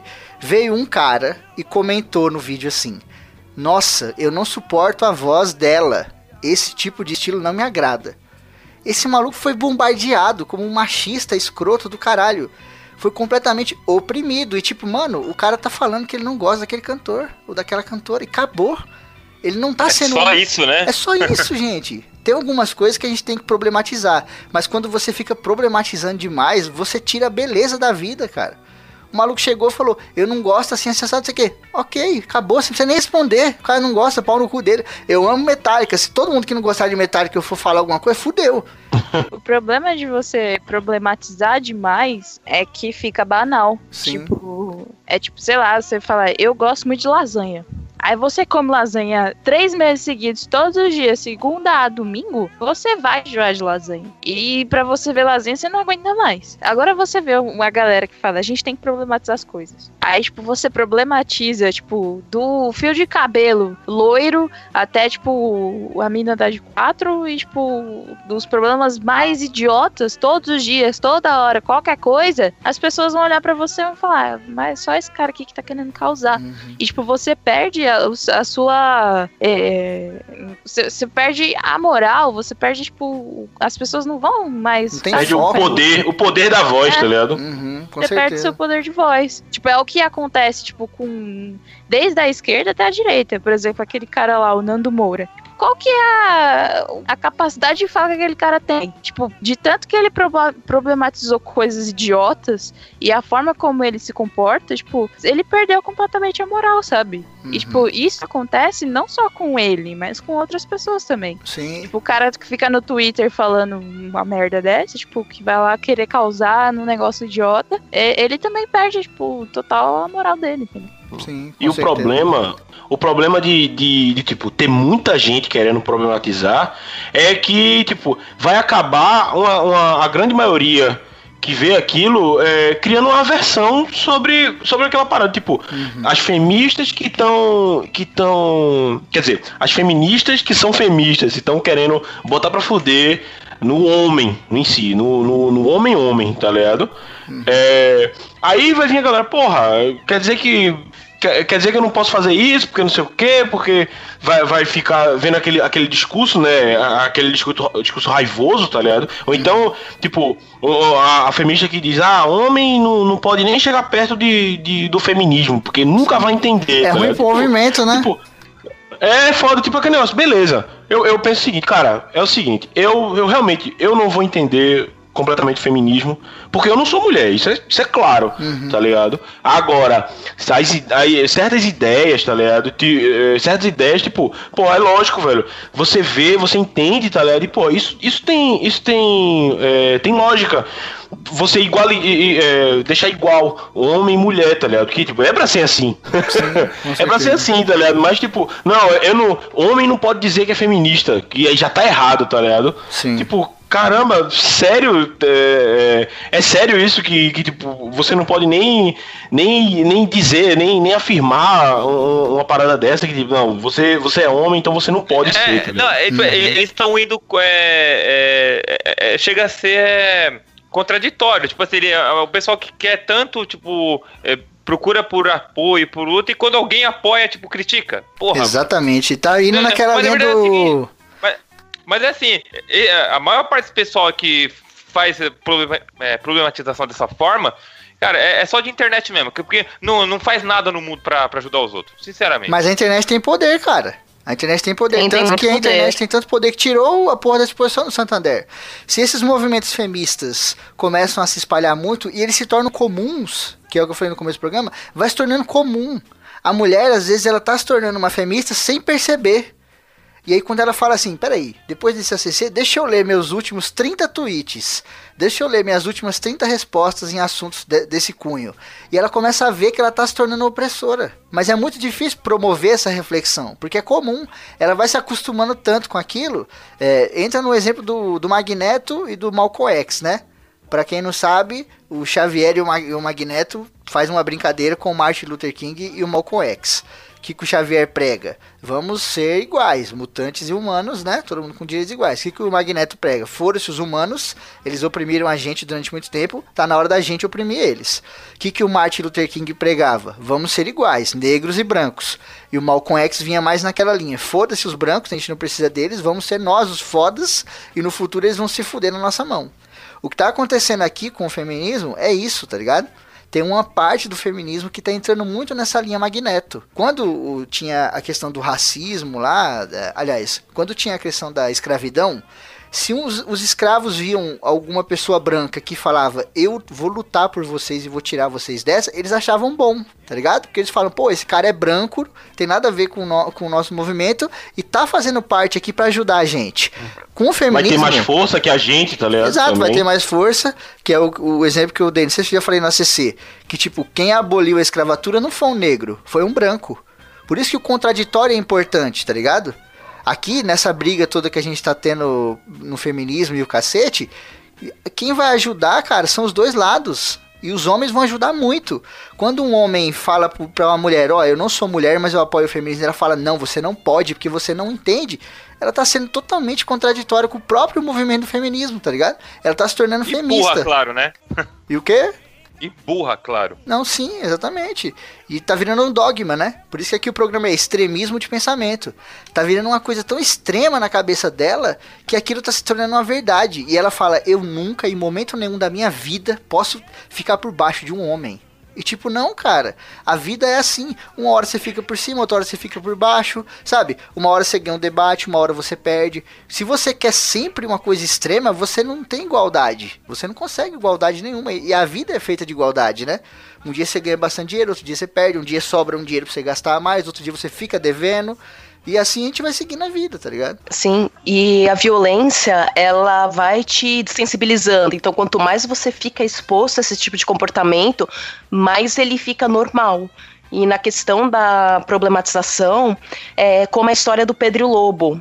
Eu tô falando tanto que o lobo tá aí, eu tô problematizando tanto que no dia que o lobo apareceu mesmo, nenhuma de onda é a mínima pra mim. Exato, né, cara? Exatamente. E é ruim isso, né? É ruim. Isso aí vai fazendo a outra pessoa se sentir mal. Tipo, por exemplo, esse maluco aí da Pablo Vittar lá que deu toda essa polêmica aí. Um monte de gente vai pensar, eu não posso falar que eu não gosto da Pablo Vittar na internet, senão vai dar uma merda É. do caralho. Ou seja, o cara tá sendo oprimido, a menina tá sendo oprimida. Isso é ruim, porra. A gente tá falando de feminismo, igualdade, mano, tá ligado? Quando você vai pra essa linha do feminismo, que é a mesma coisa do machismo, fode tudo, tá indo contra o movimento, tá fazendo um desserviço pra própria sociedade como um todo. Lembrar que esse, esse cast vai ficar datado pra caralho, né? Não sei não, hein, cara, porque a gente tá falando de problemas aqui que estão aí em voga desde 1500. Ah, não, não. Tipo, não, Sim, mas eu tô falando A dos parte temas em si, né? Tipo, é, não, os, os temas que nem o Museu Queer, sei lá. não- o Museu Queer a gente tratou de pensamento extremismo conservador, que é uma coisa que existe Sim. desde a Grécia e vai existir pra sempre, tá ligado? É, é assustador. Isso, é, isso que você falou é assustador, porque esse programa não vai se tornar datado nunca. E isso é ruim. Porque se daqui Uhum. 30 anos as pessoas ouvirem, elas vão falar, caralho, parece que eles estão falando de hoje, tá ligado? 2047. É, isso é verdade. Vamos falar um pouco aqui da famosa cura gay. Esse nome bizarro aí. Pode. E vamos ligar, lógico, com o extremismo de pensamento e coisas do gênero. A gente sabe aqui, não precisa. As pessoas na internet elas estão se achando muito superiores, né? Nossa, não. Ninguém pode falar de cura gay porque ninguém leu a porra da ata. Só eu li. Não, cara, desculpa. Metade do Brasil leu. Você não é exclusivo nisso de porra nenhuma, tá ligado? Metade leu, metade leu uma caralho de artigo, um monte de livro, viu um monte de vídeo, refletiu pra caralho, tirou um monte de conclusão. Às vezes Era mil. sprint e falsos também. É, Que tem a galera fazendo sprint falso. lendo os bagulho de- da década de 90 e falando que é atual, né? Mas vamos lá. É. Por- essa parada da cura gay, por que, que ela entra um pouco também no extremismo de pensamento? Porque, por mais que as pessoas queiram negar, e provavelmente alguns de vocês ouvintes vão querer negar por isso, mas, novamente, esse programa aqui é para promover uma reflexão do contraditório também. Por que, que isso é um movimento político? Porque, cara, a gente sabe que esse negócio de terapia de reversão é, tipo, historicamente falando, não tem como fazer. Não dá pra fazer. Desistam dessa ideia, tá ligado? Desistam dessa ideia. Se você se incomoda porque o outro é gay ou qualquer coisa assim, não é ele que tem que mudar, é você que tem que mudar. É você que tem problema. Exato. E tipo, aproveita que você só tem que mudar o pensamento.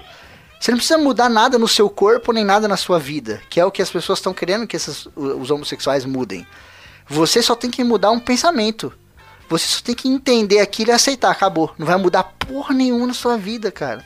Sabe? Pra você mudar é tão mais fácil do que o outro, porque cara, historicamente falando, a gente já teve tratamento de choque, pessoas sendo internadas em clínicas à força, tratamento com Viagra, pra, pro- Castração química. Castração Castração química, que é o caso química. do. Do, Do Turing. Turing. né? Que fala até naquele o filme Turing do que se jogo da imitação. suicidou, tá ligado? O cara se suicidou. Por quê? Porque ele tava passando por tratamento fudido e tal, e porque ele não podia ser quem ele era. É, Isso Uhum. deve ser a coisa mais assustadora do mundo. Você acordar, olhar no espelho e falar, putz, hoje eu tenho que fingir de novo que eu sou outra pessoa. Ninguém consegue fazer isso, cara. Tá ligado? A gente vê Big Brother e a Fazenda justamente pra isso. Ninguém consegue atuar o tempo todo. A verdade sempre aparece porque nós somos uma coisa só, tá ligado? Não tem como a gente ser. Ah, não, em casa eu sou viado e na rua eu sou homem. Não, não dá, cara. Para com essa porra, tá ligado? A gente teve também tratamentos de hipnose Pra poder fazer, hipnotizar o nego e fazer ele ter relações com mulher, o cacete, o tratamento do, do Viagra que eu falei que entra nesse mesmo quesito. Quer dizer, o cara olha pra uma mina e ele não se sente atra- atraído nem nada. Mas aí o nego soca Viagra no cu dele, porque é uma coisa mais química, né? Vai fazer o pau do É. cara levantar de qualquer jeito com Viagra, meu amigo. Não tem, não tem como você impedir se você tomar um Viagra. É o sangue, cara, é o É o sangue. sangue, né? E aí o nego bota o cara pra transar com a mina achando que, não, se ele fizer isso bastante tempo, durante alguns meses ou alguns anos, ele vai virar hétero do nada. Tipo, cara, isso não é impossível, tá ligado? Você entra um pouco no extremismo de pensamento positivo, que a gente vai falar posteriormente aqui, né? O que, que é o extremismo de pensamento positivo? Por exemplo, a gente falou da escravidão. Em relação à escravidão, você tem que ser extremista. Você tem que falar assim, meu, não dá pra voltar à escravidão. Eu não posso deixar a escravidão voltar. Tá ligado? Trata, é, trabalho infantil. Crianças de 6, 7 anos trabalhando em fábricas e o cacete. Nesse, nesses casos o extremismo é bom. E não existe só extremismo ruim, tá ligado? É como a depressão. Não existe só depressão ruim, existe depressão boa. Um exemplo de depressão boa, uma depressão que os caras fazem nos prédios do Japão. Se não tivesse aquele tipo de depressão, qualquer terremoto derrubava tudo, tá ligado? Nada na vida é só preto no branco, gente. Aprende a refletir sobre as coisas. Eu tenho aquela dúvida também sobre as pessoas como Ronaldo Esper, por exemplo, que vai à frente da mídia e fala: Olha, eu fiz a... essa terapia maluca aí da cura gay, comigo deu certo, eu sou hétero agora, eu não larguei os trejeitos, mas sou hétero, tal, uhul. Tá, e aí? É, mas isso é, uma, isso é uma técnica de argumentação conhecida desde o tempo da Grécia, tá ligado? Que é um falso argumento que você. Vou dar um exemplo clássico, né? A gente tem aí os, os neonazistas aí, aflorando de novo pra acabar de fuder com todos esses problemas que a gente. Com 2017. Tava ótimo já. É, se der tempo, a gente fala lá no final do programa sobre isso. O que, que aconteceu essa semana? Um casal de neonazistas se casou. Um casal de homens. Dois homens neonazistas se casaram. Isso é uma manobra política clara para influenciar, para as pessoas olharem para aquilo e falar: nossa, olha como os nazistas estão mudando, tá ligado? Que é o mesmo tipo de manobra que a gente tá apontando nesses outros problemas aqui, inclusive nesse problema da cura gay. Quando você vê um pastor que chega lá e fala, gente, eu era gay e me curei e Deus me curou, alguma coisa assim, é uma manobra política. Pode ter acontecido de fato? Sim, mas o cara, ele não guarda pra ele, porque ele pode usar aquilo como manobra política, tá ligado? Então, esse tipo de coisa, Ronaldo Esper, esses pastores, essas paradas, são um argumento conhecido há muito tempo. E além de ser um argumento muito falho, são tipo uma parcela minúscula da minoria. Da minoria da Não, porque minoria é da uma minoria. pessoa só. É uma pessoa. Ah, tem um caso que diz que a cura de gay deu certo, tá ligado? Um só. Não, é muito bizarro mil, isso, velho. Se fosse mil, se forem mil casos no mundo, não quer dizer quase nada, cara. É. Sabe? Até aí, você tem casos de sucesso de terapia de choque. E nem por isso se torna moralmente mais aceito. Exatamente. É verdade. Teve cara que fez É, terapia exatamente. química também, que, né?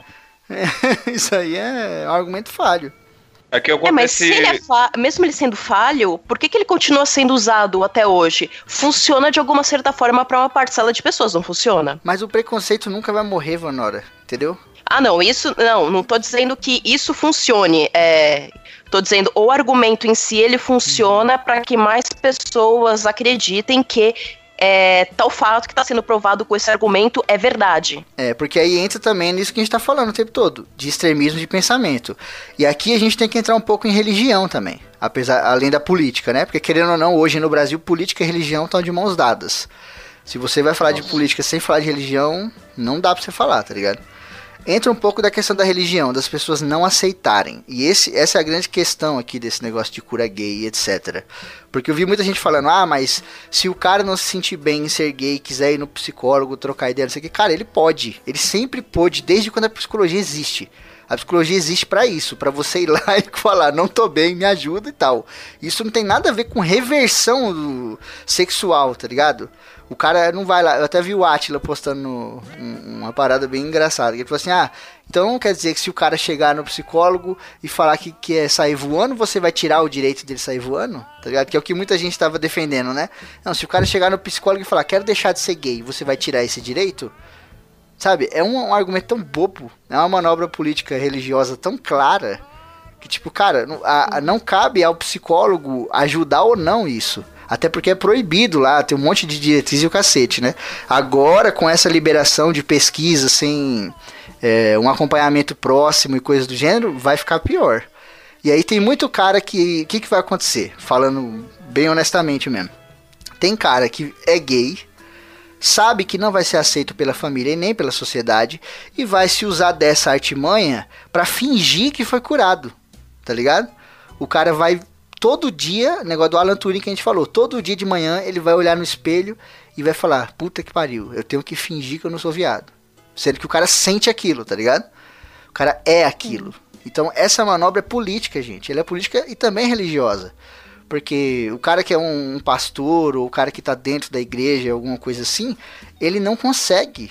Tipo, ele fala assim, meu, a galera não vai aceitar, o que, que eu faço? E aí agora os pastores, né, junto com os deputados que também são pastores, é uma bizarrice, eles vão poder chegar nesse cara e falar, não, velho, você pode ser aqui, ó, você vem aqui, faz essa terapia o cara te ajuda. E aí nego troca cura gay por ajuda, que é tipo, só muda o nome. Uh, o contexto é o mesmo, né? É que a, a, a liminar, ela, ela dá o, é, o direito pro psicólogo é, é, prestar esse serviço. Tipo, ele usa da, é, em teoria seria o cara gay, ele tem a liberdade de querer ser gay, sabe? Querer deixar de ser gay.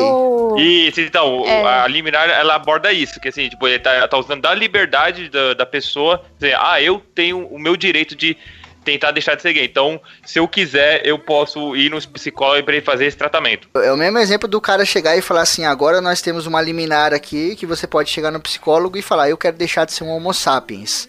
Tipo, não dá, cara. Não é assim que funciona. Não, tá ligado? não existe. A, a, assim, a academia é consenso, isso aí. É, é não tem essa de deixar de virar. Existe, de... Não tem esse de tratamento para cura gay. É e, e, foi tirado do conselho, acho que na OMC, foi tirado nos anos 90 que a homossexualidade ser tratada como doença. Em 99 Não, isso foi. Isso aí foi. Isso é louco, isso aí é de 1900 e pouco, sei lá, isso é muito antigo. Foi nos anos 90, não. não. Então, então, mas o. É, e a liminar é de 99, que o, o Conselho Federal de Psicologia daqui é, é, colocou que, que, não seria mais tratado, tinha morrido o assunto. A, a, é, até chegar o caso da psicóloga Rosângela, acho que é, é Rosângela em 2009, que ela estava tentando e não conseguiu. Aí derrubaram de novo, só que de novo é, agora voltou, né? Uhum. E, e, essa, e, e, essa psicóloga que encabeça é, essa liminar. O problema maior, ao mover pelo menos dessa, dessa liminar, assim, é que isso está ferindo um um dogma mesmo da, da própria profissão do psicólogo, porque o psicólogo ou terapeuta, o papel dele é fazer você enxergar as opções que você tem e você tomar a decisão sozinho, seja lá para o que for. Agora, ele não tem esse poder, ele não deveria ter esse poder de olha, não vem cá, eu acho que tá meio errado isso, eu vou te convencer eu vou te, te mudar de um jeito, entendeu? Ele não pode alterar isso por um mandato de lei. Ah, então assim, se, é, se eu tenho esse mandato de lei aprovado, eu posso fazer com que a pessoa mude, eu posso obrigar essa mudança na pessoa. Isso não, isso não é para acontecer. O psicólogo ele tá lá para a pessoa se entender, independente ou não do que o psicólogo ache. Sim, com certeza. E é aí que entra a grande questão desse do problema de cura gay, tá ligado? Tipo, não é assim, cara. O maluco não vai lá e ele vai ser tratado dessa parada e vai ter essa reversão. As coisas não acontecem assim, as pessoas não se sentem assim. Se uma ou outra pessoa usa isso como manobra política, que é válido, por mais canalha que seja, é válido, né? Na política hoje só não pode matar. Você pode mandar alguém matar, né? Você não pode matar, mas como manobra ah, política. É, como manobra política é válido. Mas aí volta naquele negócio. Isso é correto, tá ligado? Isso é certo? É certo um cara ou uma mina? Vamos dar um exemplo de uma mulher. É certo uma mulher gay que se, se sente apaixonada, atraída, mega atraída por outra, mas que está dentro de uma comunidade religiosa ou que está dentro de uma sociedade ali muito, muito opressora, que fala: eu não vou conseguir ser uma pessoa feliz porque as pessoas não vão me aceitar. Então o que, que eu faço? Eu vou utilizar desse tipo de terapia. Será que é justo isso, né? Não é uma espécie de, tipo você está forçando a pessoa de uma maneira indireta tá ligado? Uhum. É tipo o assaltante esse, que fala é assim. o grande problema, velho. É, é tipo o assaltante que fala assim: não, Eu não, não peguei o dinheiro dele, não atirei nele nem nada. Ele deu porque ele quis, lógico. Se é um ladrão, tá na frente do cara com arma na mão, você não precisa nem falar nada, ele vai te dar o dinheiro. Você obriga a pessoa de forma indireta. Com, com essa porra dessa lei vai acontecer isso, tá ligado? E muita gente vai ficar infeliz, muita gente vai ficar muito na merda por causa disso, infelizmente. Uhum. Que nós tenhamos dado alguns passos para que as pessoas parem de ter medo, porque quem tem preconceito tem um medo profundo. Esse medo se transforma em raiva, essa raiva se transforma em ataque. É muito louco isso, porque, tipo, é, é, é a gente não estaria tendo essa discussão se a sociedade da gente olhasse para o homossexual e falasse, ok tudo certo, tá ligado? Uhum. nada, nada, nada na minha vida vai mudar, tá ligado? Porque é, eu, tava, eu tava vendo que tem uma. As coisas sobre, sobre o, o homossexual em geral, tá ligado? É que, tipo, tem um problema da religião em si, tá ligado? Da questão de não aceita, porque não pode, porque na Bíblia tem isso, o homem é feito pra mulher e tal, essas coisas. E tem aquele pensamento de que é, o, o homem ou a mulher que se relaciona com alguém do mesmo sexo é sem vergonha, tá ligado? Uhum. Tem, tem uma parada fortíssima disso, tá ligado? Ah, não, esse, esse cara tá fazendo isso, esse cara, essa mulher tá fazendo isso porque ele é um sem vergonha, tá ligado? De, de tipo, é, não, ele, ele até pode gostar de. Ele, ele até é, é hétero, tá ligado? Mas ele é um sem vergonha e tá fazendo isso, tá ligado? Aí é tipo, é como se a condição homossexual não existisse. É, no, no, no, no, ser humano em si, fosse uma. Fosse, entre aspas, como se fosse uma escolha, tá ligado? Ah, não, eu vou. Hoje eu quero ser. Eu quero ser um sem vergonha, um canalha, e eu vou me relacionar com um homem. Ou, tipo, com uma mulher. Vou me relacionar com alguém do mesmo sexo que eu, tá ligado? E aí a galera vê muito disso, tá ligado? E não vê na, na real, que, que o, o, real fator é, tipo, é do ser humano, é a biologia, tá ligado? É biologia, é a, é a mente, tá ligado? É, a galera não quer. A galera não quer. É, dar pano pra manga, tá ligado? Dizer dar o braço a torcer para isso, porque, porque aí, tipo, ah, se não é um negócio que, que pode ser controlado, tá ligado? Então, então, sei lá, vai que eu no futuro vire gay, ou meu filho, minha filha vá ser homossexual, tá ligado? Uhum. No futuro, e tipo, aí o cara tem aquele preconceito foda e não quer isso e fica com medo, tá ligado? E vai procurar essas artimanhas, esses, essa, essas paradas que é, é, é errado pra caralho, tá ligado? Nossa, e aí, tipo, sua filha vai ser duplamente triste. Primeira Sim. coisa que ela vai ser triste, porque ela vai falar: a sociedade não me aceita.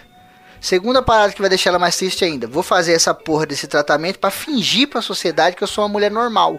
Sendo que ela já é uma mulher normal. Quem não é normal é a porra da sociedade. É verdade. É, é, é, é a verdade que fundamentalismo religioso tem cura, né? É, o que a gente tá falando, é só você mudar o seu pensamento. A uhum. pessoa que é uma trans, se ela tiver que voltar, ou, entre aspas, se, se reorientar, ou se converter, se reverter, chame como quiser, ela vai ter que mudar toda a vida dela. Toda a estrutura Sim. de vida dela. Se você que é um preconceituoso aceitar, você não vai ter que mudar porra nenhuma, cara. Seu trabalho vai continuar a mesma coisa, sua vida vai continuar a mesma coisa. Sabe? As pessoas ah, falam, ai, mas tem, muito gay se agarrando na rua, não sei o que, o caralho. Cara, eu tenho 29 anos. Eu nunca vi um cara comendo o cu do outro na rua. Eu nunca vi uma mulher chupando uma buceta na rua. Eu já transei na rua mais de 10 vezes, tá ligado? E eu sou hétero.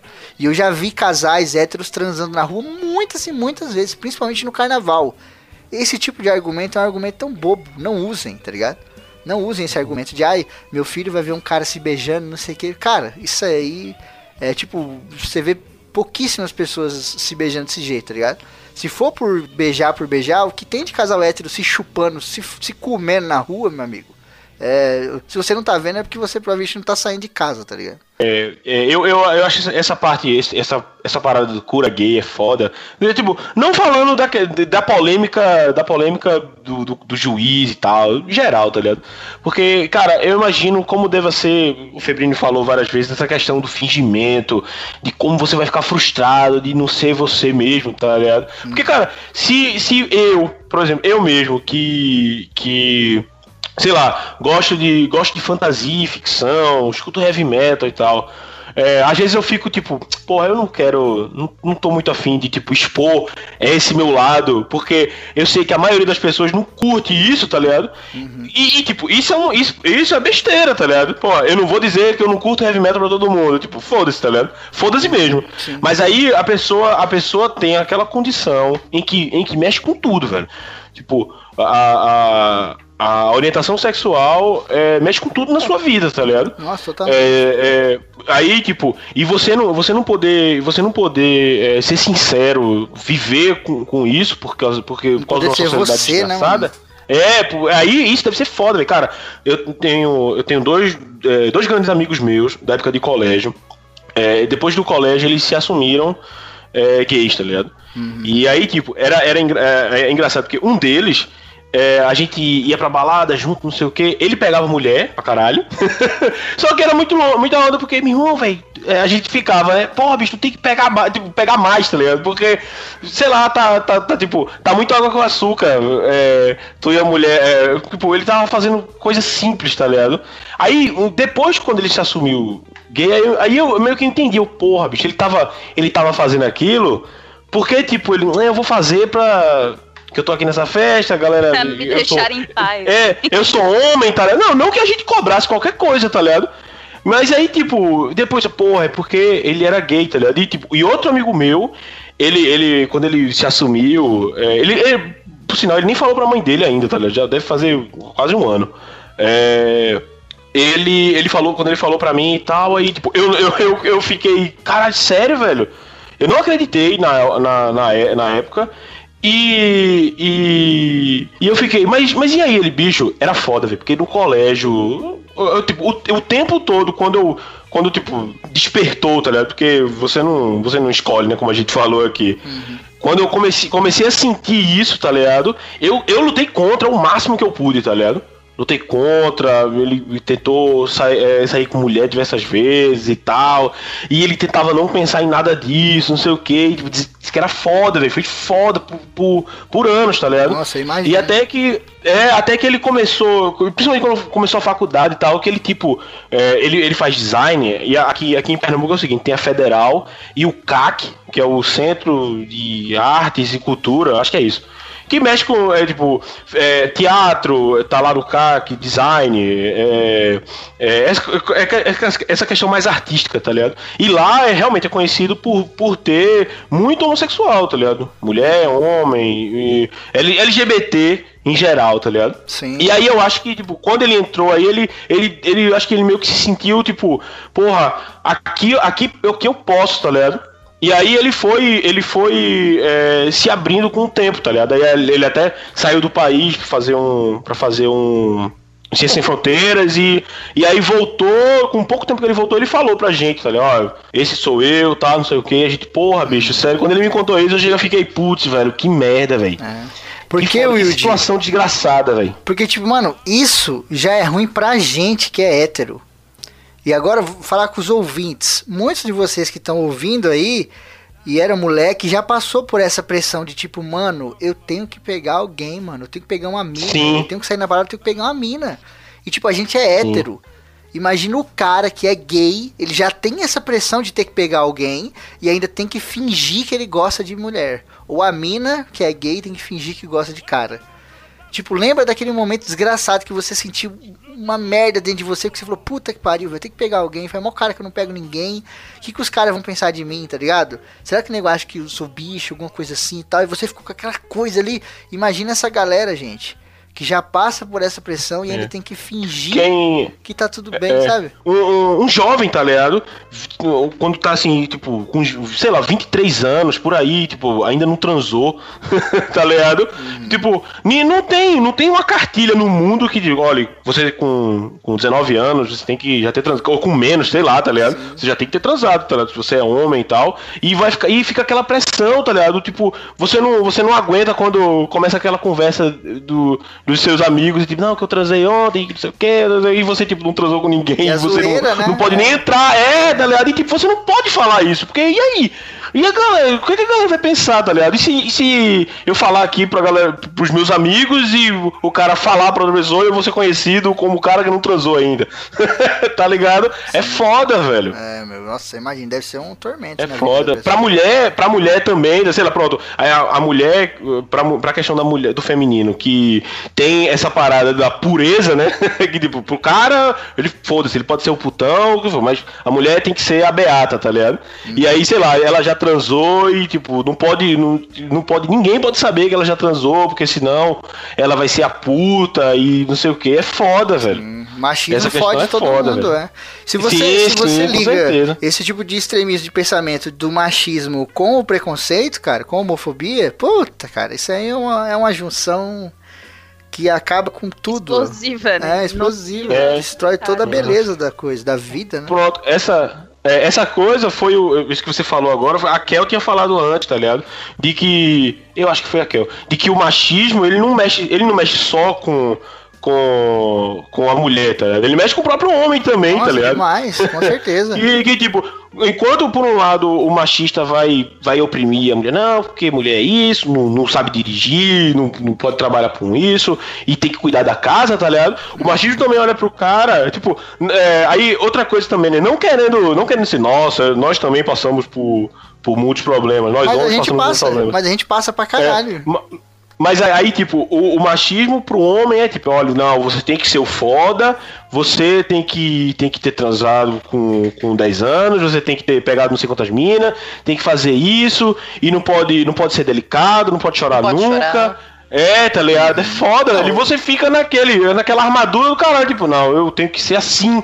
Porque senão as pessoas vão rir de mim, eu não vou ser homem o suficiente, tá ligado? É, ou até Ninguém vai hoje me em aceitar. dia. Até hoje em dia, eu tô com 29 anos e tô morando com a minha mãe. Isso, dentro do machismo, é uma pressão do caralho. As pessoas Uhum. falam, nossa, como que aquele maluco ali com 29 anos tá morando com a mãe ainda? Tipo, o nego acha que você tá num quarto. sabe con- o, o você, a sua vida, né, velho? É, mas ele, ele acha que você vida, tá num quarto Ele- azul cheio de pôster de rock, dormindo numa cama que é um carrinho, tá ligado? Da Hot Wheels. Eles acham que é assim, tipo, o cara não para pra pensar, pô, aquele cara tá sustentando aquela casa, ele tá ajudando a mãe dele, sabe? Aquele cara poderia morar sozinho, mas ele tá ali pra ajudar a família. Ninguém pensa isso. O machismo mexe com a gente sim, e mexe tanto, que eu percebi agora no discurso do Wilde, que nós homens temos até medo de falar que o machismo prejudica a gente, por conta dessa, dessa parada que a gente falou do feminismo também. Tá vendo como o feminismo tá tão em voga, ele tá tão maluco nessa parada que o homem que sofre com isso, ele não pode mais falar. Porque se ele falar, o nego já vem, não, você não quer comparar uma coisa com a outra, tá ligado? Tipo, você não pode mais sofrer. Se eu tô sofrendo pra caralho, você não pode sofrer nem um pouquinho. Vem nem falar que você sofre. Você fica quieto. Porque eu tô sofrendo Que pra meu- caralho, então você perdeu seu, seu direito de sofrer um pouquinho. isso aí é uma É, merda, mas né? isso aí E é meu o- sofrimento é maior que o seu. Exato, né? Isso É. é a síndrome do, da conversa do busão. Das senhorinhas trocando ideia lá no busão. E, tipo, Uhum. você chega e fala, ai, mas menina, aqui eu tô com a dor nas costas, desgraçada. Aí a pessoa fala, você tem dor nas costas? Aí eu que tenho um nervo ciático aqui, o três, hernia de disco, quatro É, o- o- o catarata. cara- Quer mostrar que a Ué. dor dele é pior, né? É. E eu que nem Vira me um abaixo, tá ligado? É foda. Aí Vira, assim, é tipo, você as que é nova, que tem que dar graças a Deus. Sério mesmo? É, então. Aí, tipo, as pessoas têm, têm essa síndrome de querer mostrar que elas estão pior. Tipo, isso é uma parada bizarra, assim. Tipo, se você falar, ai, tô.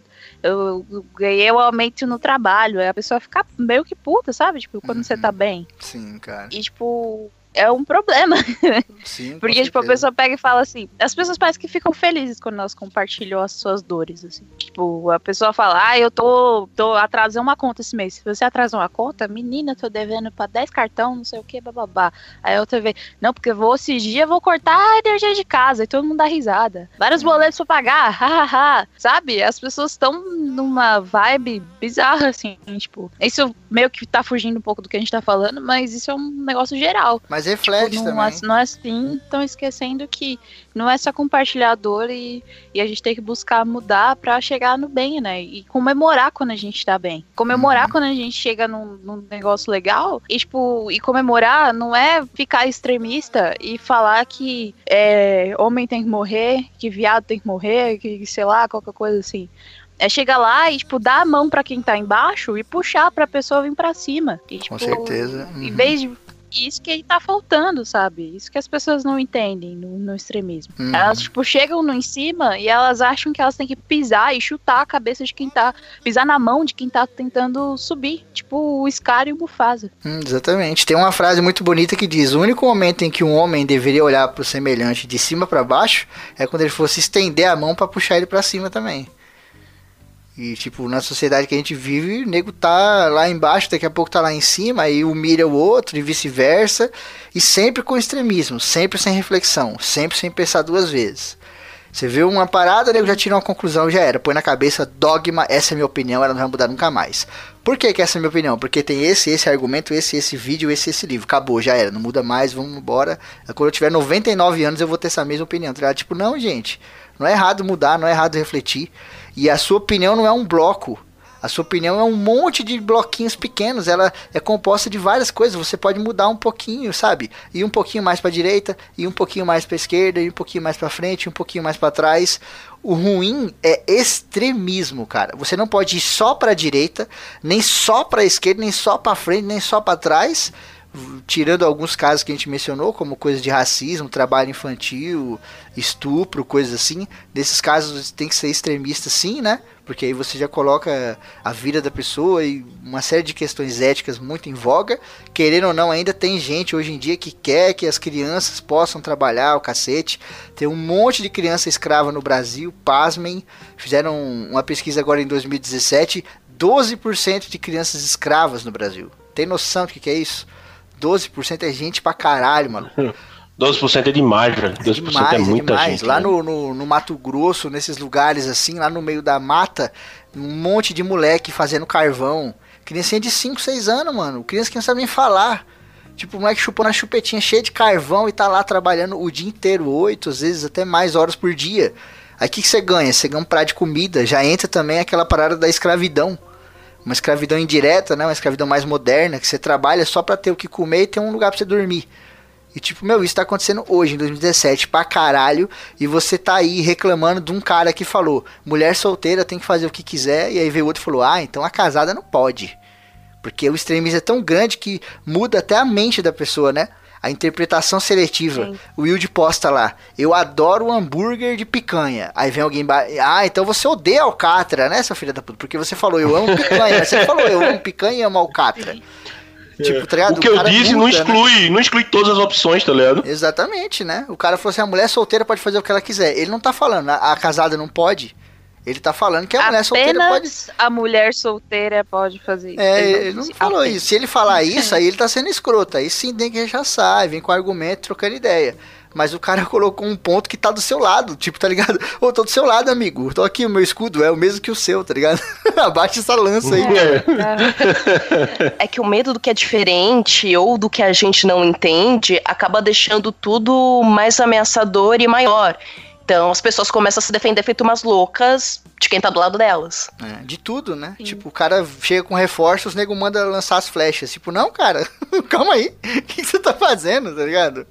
Maluquice do caralho. e, o... e voltando aí pro tema da cura gay, eu acho que o, o que mais que mais pega nisso, né, tipo, desse tipo de decisão do judiciário, é o precedente que abre. Quando a gente fala de, de lei, é, para nós, pessoas comuns, vale o que, tipo, não tá na lei. Tipo, o que não é proibido, a gente pode fazer. Então, tipo, a partir do momento que você tem um precedente de alguém que aplicou uma lei de uma determinada forma, outros juízes podem aplicar a mesma lei tipo, virando, tipo, se você virar só um pouquinho só pra esquerda, tipo, um grauzinho pra esquerda, ele pode aplicar isso para várias paradas, entendeu? Uhum, então, tipo, certeza. a partir do momento que você aceita a, entre aspas, reorientação sexual, você vai dar precedente pro cara, tipo, abrir pro cara, tipo, falar, não, você não é mais transexual. Tipo, você para, separa a orientação sexual do desejo pra sua sexualidade. Então uhum. aí, tipo, abre preceito para esse tipo de Sim. coisa também. E, tipo, lá no e, futuro pode ser que, tipo, não, vamos reduzir esse monte de sigla que tem LGBTQ, o cacete, agora é só homem e mulher e acabou. E vira uma lei, tá é, tá ligado? Tipo, como já virou lei a questão da família, tá ligado? Uhum. Que pra você ter o conceito de família, você tem que ser um pai, uma mãe e um filho. Exato, tá na Constituição, inclusive, né? Exato, então esse é o tipo de problema, é o tipo de coisa que a gente precisa parar para pensar, né? Tipo, uhum. até que ponto o, o meu caso tem que ser aplicado para todo mundo. Por exemplo, a questão lá do Ronaldo Esper, até que ponto o Ronaldo Esper é referência para o Brasil inteiro? Sim. Até que ponto, tipo, um caso, até que ponto o meu feijão que veio estragado vai, quer dizer que, tipo, todos os feijões do mundo são podres, tá ligado? Ah, mas é, Bem- essa galera eh, sabe mais fazer isso, né? É fazer da exceção regra, né? Ah, isso é um problema muito sério, né, cara? Isso fode todo o debate, fode a reflexão, fode a seriedade de pensamento. Porque, tipo, É igual as- aquele cara que vem falar de meritocracia, por exemplo. Aí ele vai pegar o exemplo do, do cara que catava lixo na rua que virou multimilionário, né? Aí, aí ele, ele acha que todo mundo consegue fazer isso aí. É, ele fala, tipo, Não, não, não, não, não. todos os caras que estão na rua catando lixo e não virou milionário é porque não se esforçou igual aquele maluco. E, tipo, é, um É, pensamento muito errado, tá ligado? Tem uma série de fatores, um milhão de fatores diferentes que levaram o cara até ali. De competência, sim. De vontade, sim. Mas de coincidências, de acasos, de coisas da vida, sabe? De encontros, de momentos, de horários, de climas, de, de tudo. Tudo é uma coisa tão... Por exemplo, a, a, a Kel tá falando das leis. As leis, cara, não são a palavra de Deus. Se você acredita, se você não acredita, não, não é a palavra do cosmo. As leis mudam. Então, a gente tem que se basear nas leis, tem que respeitar as leis, mas a gente não é proibido de questioná-las. Porque o Brasil não é só agora. As pessoas são muito momentâneas, elas vivem só um momento. O Brasil já tá aí há milhares de anos, tá ligado? Ah não, o Brasil tá aí desde quando os portugueses. Não, o Brasil já tava aí muito antes disso, cara. e tipo, sempre tiveram leis, desde os indígenas, eles tinham as suas leis, eles tinham as suas regras. Depois veio todo o lance do descobrimento, tinham as suas leis, tinham suas regras. Colonização, o cacete, negros, o caramba, um monte de guerra, tinham suas leis, tinham suas regras. E hoje o que a gente tem é uma base que, se você olhar lá atrás, não parece nada. Tudo aquilo que era regra já foi quebrado, já foi mudado, já foi transformado, tá ligado? Então as leis que existem hoje, elas podem ser sim questionadas. Porque daqui a 10 anos, cara, elas vão estar muito diferentes. que nós tenhamos dado alguns passos para que as pessoas parem de ter medo, porque quem tem preconceito tem um medo profundo. Esse medo se transforma em raiva, essa raiva se transforma em ataque. E até, o, e até discordando um pouco do Febrini, tipo, a palavra de Deus também muda. Historicamente ela mudou. O que era a palavra de Deus, é, tipo, três, dois mil anos atrás antes de Cristo, tipo, para as pessoas que eram, tipo, religiosas, que era o Antigo Testamento, para quem eram os hebreus, né, os hebreus. Para quem é hindu, tipo, é o Bhagavad Gita e sempre foi e sempre será. Para quem é xi- xiita, para quem é ubandista, são outras palavras de Deus. A Sim. palavra de Deus, ela não é uma só. Você que é cristão, não, não queira achar que a verdade do universo é só a sua religião. Você que é, é budista, não queira achar que só Buda é, tem que ser levado em consideração para a tomada de decisão do mundo. Para sua vida pessoal, para sua família, para sua comunidade religiosa, ok. Mas o mundo, o Brasil, o- a América Latina, não, não é não, não, não é todo mundo que tem a mesma religião que você. Então você precisa entender e aceitar isso. A palavra de Deus que a gente conhece hoje não é a mesma palavra de Deus que foi escrita lá atrás. As coisas mudaram muito, as coisas foram retiradas, foram colocadas. É, passou por inúmeras traduções, né? A Bíblia não foi escrita em português, gente, em 2017. Desculpa de contar isso. Faz muito tempo que tá aí, de muitos livros diferentes, de muitas pessoas diferentes, passando por muitas traduções, sendo garimpada, sendo modernizada e o caramba. Então, se você fosse pegar lá o primeiro manuscrito e comparar com o de hoje, você ia se assustar tá ligado? Então, ne- nem o que é que eu disse, palavra de Deus, nem a palavra de Deus é tão perpétua assim. Pode, é mais culpa dos homens isso do que Deus, né? Se Deus falou uma coisa, já era, não muda. Os homens que estão mudando, mas eu entendi o que é que eu quis falar. Mas, tipo, o que eu quis dizer também é que, tipo, o que é, é considerado palavra de Deus não é, tipo, só. Porque hoje em dia a maioria religiosa do mundo é cristã, é o cristianismo. Mas houve tempos em que não era assim, né? Então, tipo, o que é palavra de Deus também é um conceito que muda. Tô dizendo que a palavra, ah, negócio, tipo, o que Deus disse, que você acredita que Deus disse, mudou. E o que eu tô dizendo é que, tipo, o que eu considero como palavra de Deus, tipo, o meu livro sagrado, não, não necessariamente é o seu livro sagrado. Então, tipo, Uhum. as- é, é, é isso que eu tô tentando dizer. Sim. E a gente pega esse gancho e entra aqui num, num terreno também, entra aqui num terreiro, né? Fazendo a brincadeira, que é a questão da Sim. intolerância religiosa com os terreiros que aconteceu aqui no Brasil, né? Se você não estava sabendo, prepare-se para ficar chocado. Mas a gente teve, a gente tem já casos assim há muito tempo, né? A gente tem casos assim há Sim. muito tempo. Eles são meio que deixados de lado pela mídia ou coisas do gênero, por conta também de uma manobra político-religiosa, aquela coisa toda. Mas que, tipo, tem muita religião que não se dá.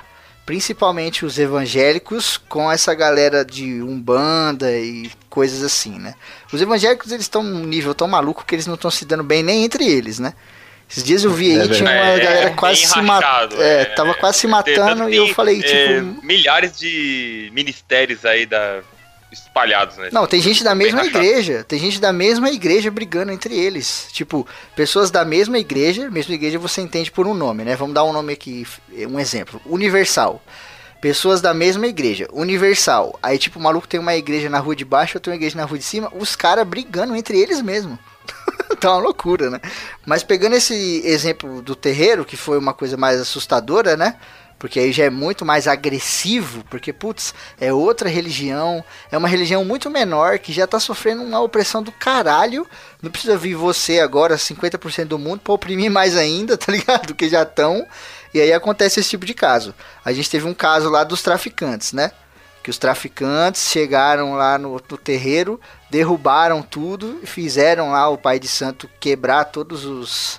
É terço o nome daquilo, Wilde? Como que é o nome daquele. Guia. A guia, né? E aí, tipo, fez o cara quebrar essa guia lá, e o cacete fez quebrar as garrafas, e o maluco ameaçando, né? Que entra nesse perigo do extremismo. Porque, tipo, um cara que é um maluco que trampa, volta, paga as contas, tudo bem. Praticamente não vai influenciar nada, né? Agora, se o cara é dono do morro, tem um monte de gente a serviço dele com um monte de AK-47 e é um extremista religioso, aí você começa a ter um problema sério, que é o que acontece nos países do Oriente Médio, né? Sim. É verdade. Teve um caso que foi pior, que executaram o pai de santo. Uhum. Foi no Nordeste, se não me engano. É, é a questão da intolerância religiosa, ela é tipo, muito histórica. Tem os vikings lá nas invasões vikings, é tipo, pilhavam, assassinavam monges, invadiam monastérios, derrubavam tudo. É, mas aí você, por exemplo, historicamente falando, era o contrário, né? Os vikings eles eram muito mais reprimidos pela religião que seria ali o cristianismo, né? Ou aquela coisa mais anglicana, do que os vikings em si. Eles estavam saqueando muito mais o ouro do que a fé.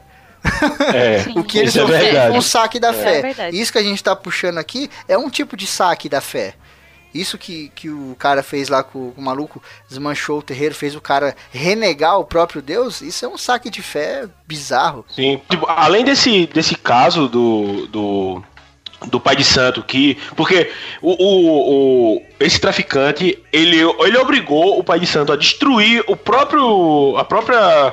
É, casa, o próprio, vamos dizer assim, aquele quarto de oração, aquele cômodo da, da pregação que ele faz, tá, da, da- do ritual que ele faz, tá ligado? Vamos colocar de ritual aqui. É, ele, ele mesmo destruiu e ele tava lá no, no vídeo, ele tava falando, quebra, quebra todas essa, essa- essas guias aí, tá ligado?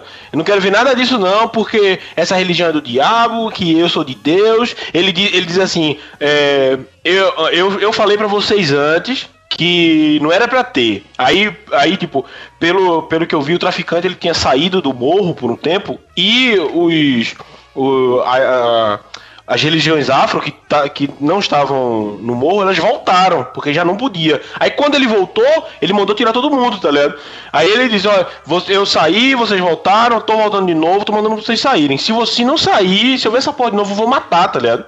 E aí ele fez isso com esse cara, tem outro vídeo que é uma senhora, uma sacerdotisa, que ele tá, ah, pelo amor de Deus, derruba isso aí, porque isso não pode, e não sei o que, o cara crente, tá ligado? Tipo, o, o cara é um evangélico, é, fanático religioso, só que ele é. só que ele é um Traficante. traficante, tá ligado? E outro, e eu já vi que a- é, ainda podia. Ainda tinha uma, tinha uma suspeita de que pastores locais estavam meio que financiando o cara pra ele fazer uma parada dessa, tá ligado? O que, Ah, tipo, não duvido. deixa- Eu não o que duvido. deixa é o que deixa uma parada muito mais é, é muito mais é muito mais bizarra muito mais extrema tá ligado que porra é o cara que ele devia tá tá acima de tudo muito a, muito a, a, a, a quem a isso tá ligado Ah, mas e, a galera- e vai ele tá no conchave tá Mas ligado é foda velho dinheiro, né? é, Não, mas eu, galera- eu- eu digo, eu digo na, na questão seguinte, velho, porque vê só. É, é, é aquele, aquele velho negócio. Ah, tem igreja. a religião é foda, mas não todas, tá ligado? É aquele, aquela parada do não todas, tá ligado? Porque, pô, eu conheço muito, muita gente foda que faz trabalho incrível com, com a igreja, tá ligado? Porque hoje em dia é triste você falar assim de tipo, ah, os evangélicos tão foda, tá ligado? Porque. tem uma galera que tá passando dos limites, tá ligado? Mas aí você tem que sempre lembrar, tem, tem que sempre lembrar, calma, gente, não são todos, tá ligado? Tem, tem sempre uma Não é galera só de todas ruim, religiões. né? Não é só coisa ruim, de todas, é, também. isso, isso, isso. De todas as religiões tem a parcela podre, tem a galera que eu espero que seja a maioria que tá fazendo coisa boa, tá ligado? Só que, tipo, como, como tipo, essa questão do, do, do evangélico, tipo, meio que se multiplicou, se multiplicou, tá ligado? Pra caralho, aí ele tá sempre às vistas, tá ligado? As coisas que eles fazem estão tão bem mais à vista e você acaba falando mais de um, tá ligado? O que até gera parada. Não, mas vocês estão, tão, tipo, contra os evangélicos, tá ligado? É, é que, tipo, É, a nesse origem... caso nós estamos mesmo. Eu não tô, não. Eu não tô, não. É, Eu tô contra é. os evangélicos, filho da puta.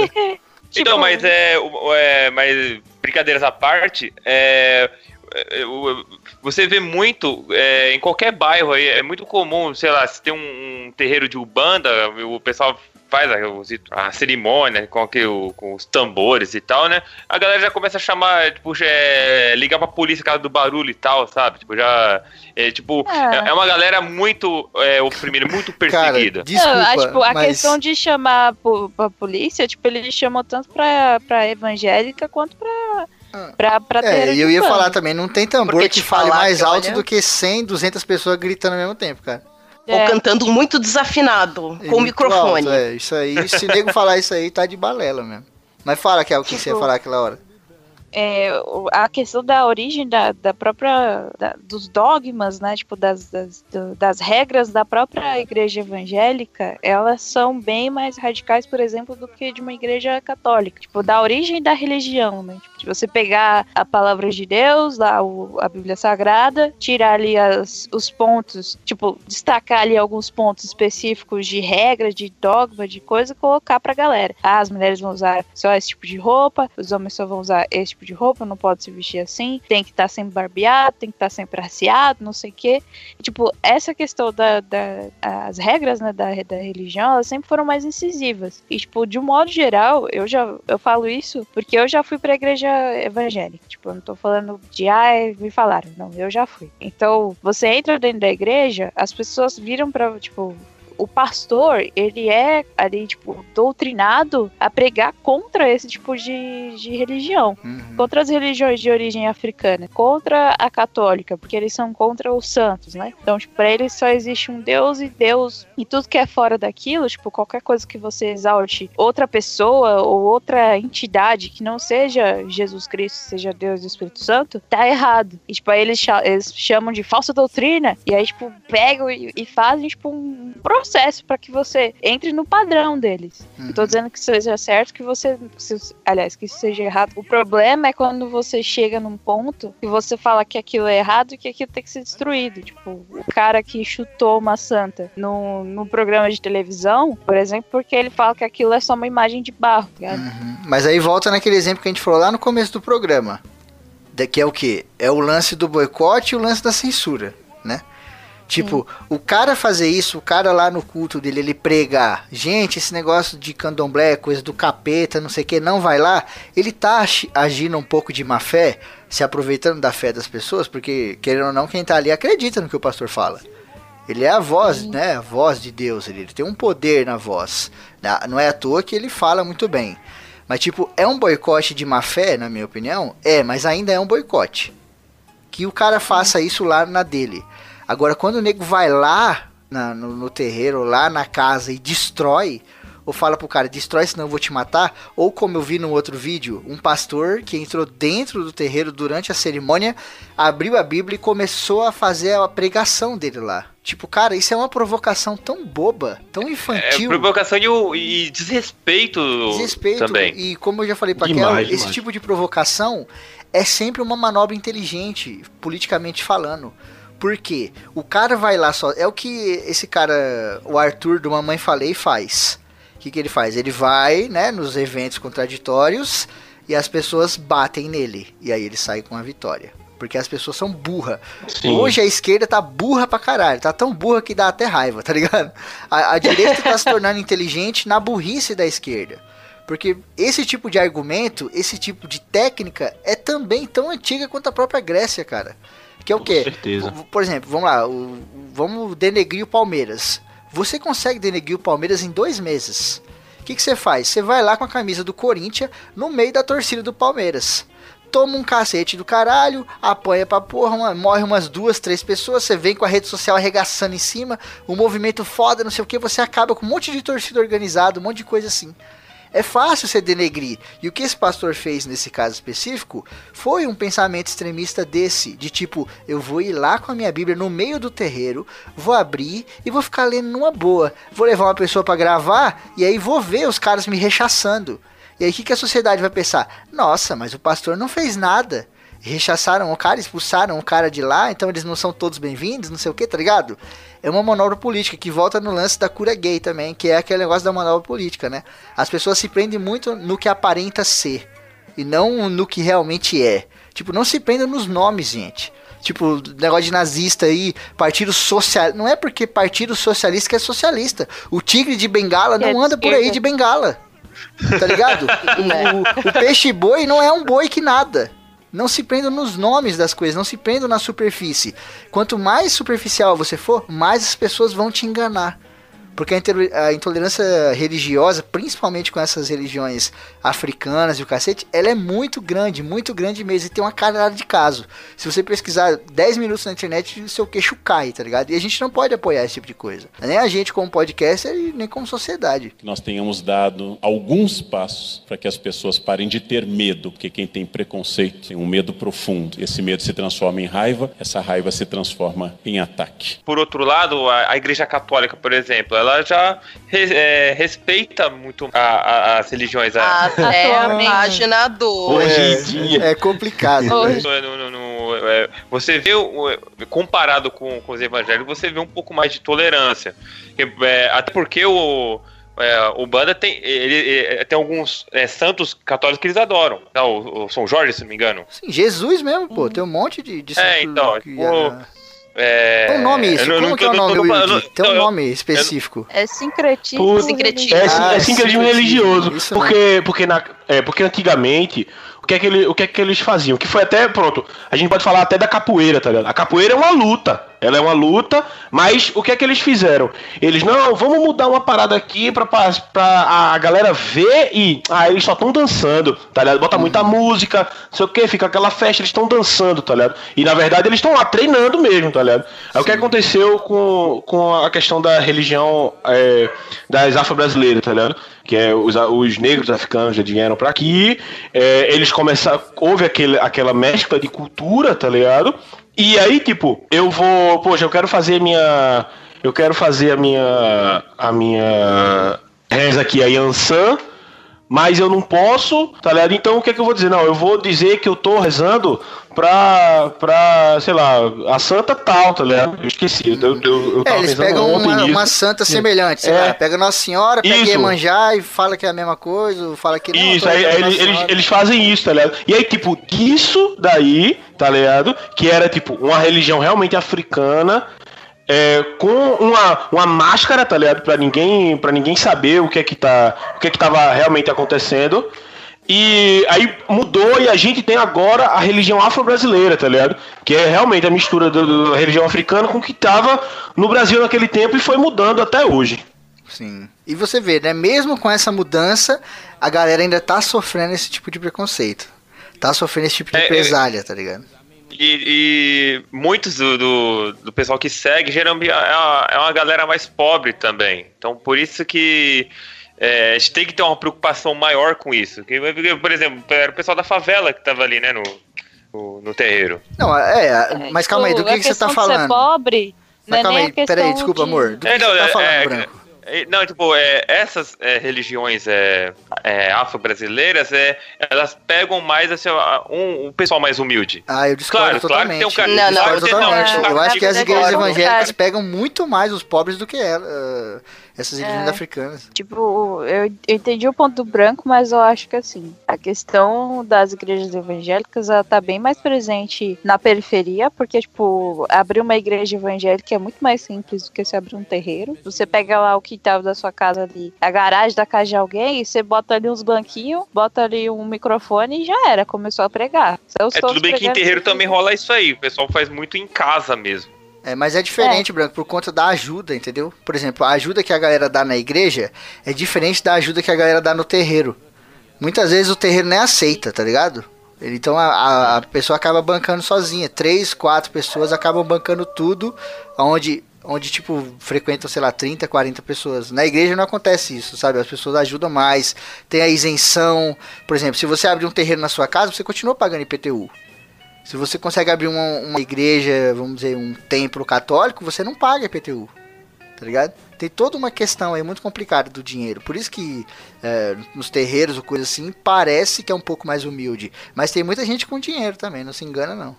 Cê- não, É. isso não, eu, eu sei disso, eu tenho ciência disso. Tipo, aí a questão também do, do de ser na, na, na questão da, do- de pessoas mais humildes, né?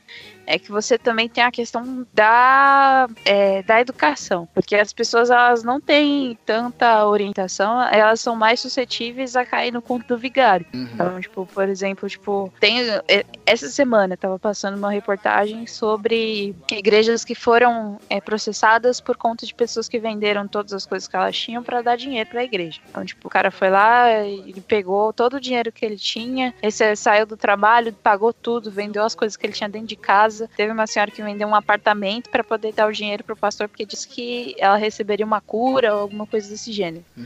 Meu Então, tipo, Deus. Esse, esse tipo de coisa, é, não tô dizendo que isso é uma realidade de todas as igrejas, mas isso demonstra como que as pessoas são realmente suscetíveis pela fé. Então, tipo, da mesma, co- da mesma forma que uma pessoa pega então, no lugar mais humilde e fala para as pessoas que elas têm que dar o dinheiro para a igreja, porque senão elas não vão alcançar aquilo, porque elas não têm fé suficiente para poder, não confiam o suficiente em Deus para vender o que ela tem, acreditando que ele vai dar em dobro, é a mesma coisa que se um pastor pega e fala: se você vai lá e se você não destruir e acabar com a palavra do diabo, Deus vai achar que você compactua. A pessoa vai lá e destrói um terreiro, a pessoa vai lá e taca pedra num padre de santo. Taca- Tacaram uma pedra na cabeça de uma menina, porque ela tava vestida como com as vestes, né, de um ritual de umbanda, de, de candomblé, de candomblé. Isso é uma merda, Então, né, tipo, mano? Uhum. Aí a gente tem um- a questão da educação que também entra junto. Você tem a questão das pessoas que têm, que agem de má fé e se aproveitam da fé e da, da- das outras pessoas também. Então, tipo, é, é um negócio complicado. né? É que eles, é, no geral, os terreiros eles ficam em locais um pouco mais afastados por precisarem de uma conexão maior com o ambiente natural. É, não porque eles estão numa situação onde só gente pobre vai. Porque tem daquela, você vai fazer os trabalhos, é cobrado de você o quanto você pode pagar. Não é diferente da, da igreja evangélica que, ah, se eu não der o dízimo, lá, dízimo, o negócio lá da igreja, vão me olhar, me olhar feio. Sim. E você pode doar nas duas, em qualquer, É. qualquer religião você Qualquer pode doar uma. de boa vontade, né? Não precisa esperar alguém mandar você fazer, né? Uhum. É. O que, o que eu acho sobre, sobre essa, essa parada assim, principalmente, principalmente de, por exemplo, é, a- é, as, as igrejas evangélicas elas estarem arrebanhando mais gente, tá ligado? Ou de, ou de tipo, é, religiões afro, afro, afro-brasileiras terem é, poucas pessoas, tá ligado? De, é, de, de lado, não, não da galera que tá realmente fazendo, tá fazendo os rituais, tá? Da galera que participa, mas da, de, de gente, pronto, por exemplo, por exemplo, eu e vocês, que eu sei, de que tipo, a gente não é, não é praticante de, de, de religiões afro-brasileiras, tá ligado?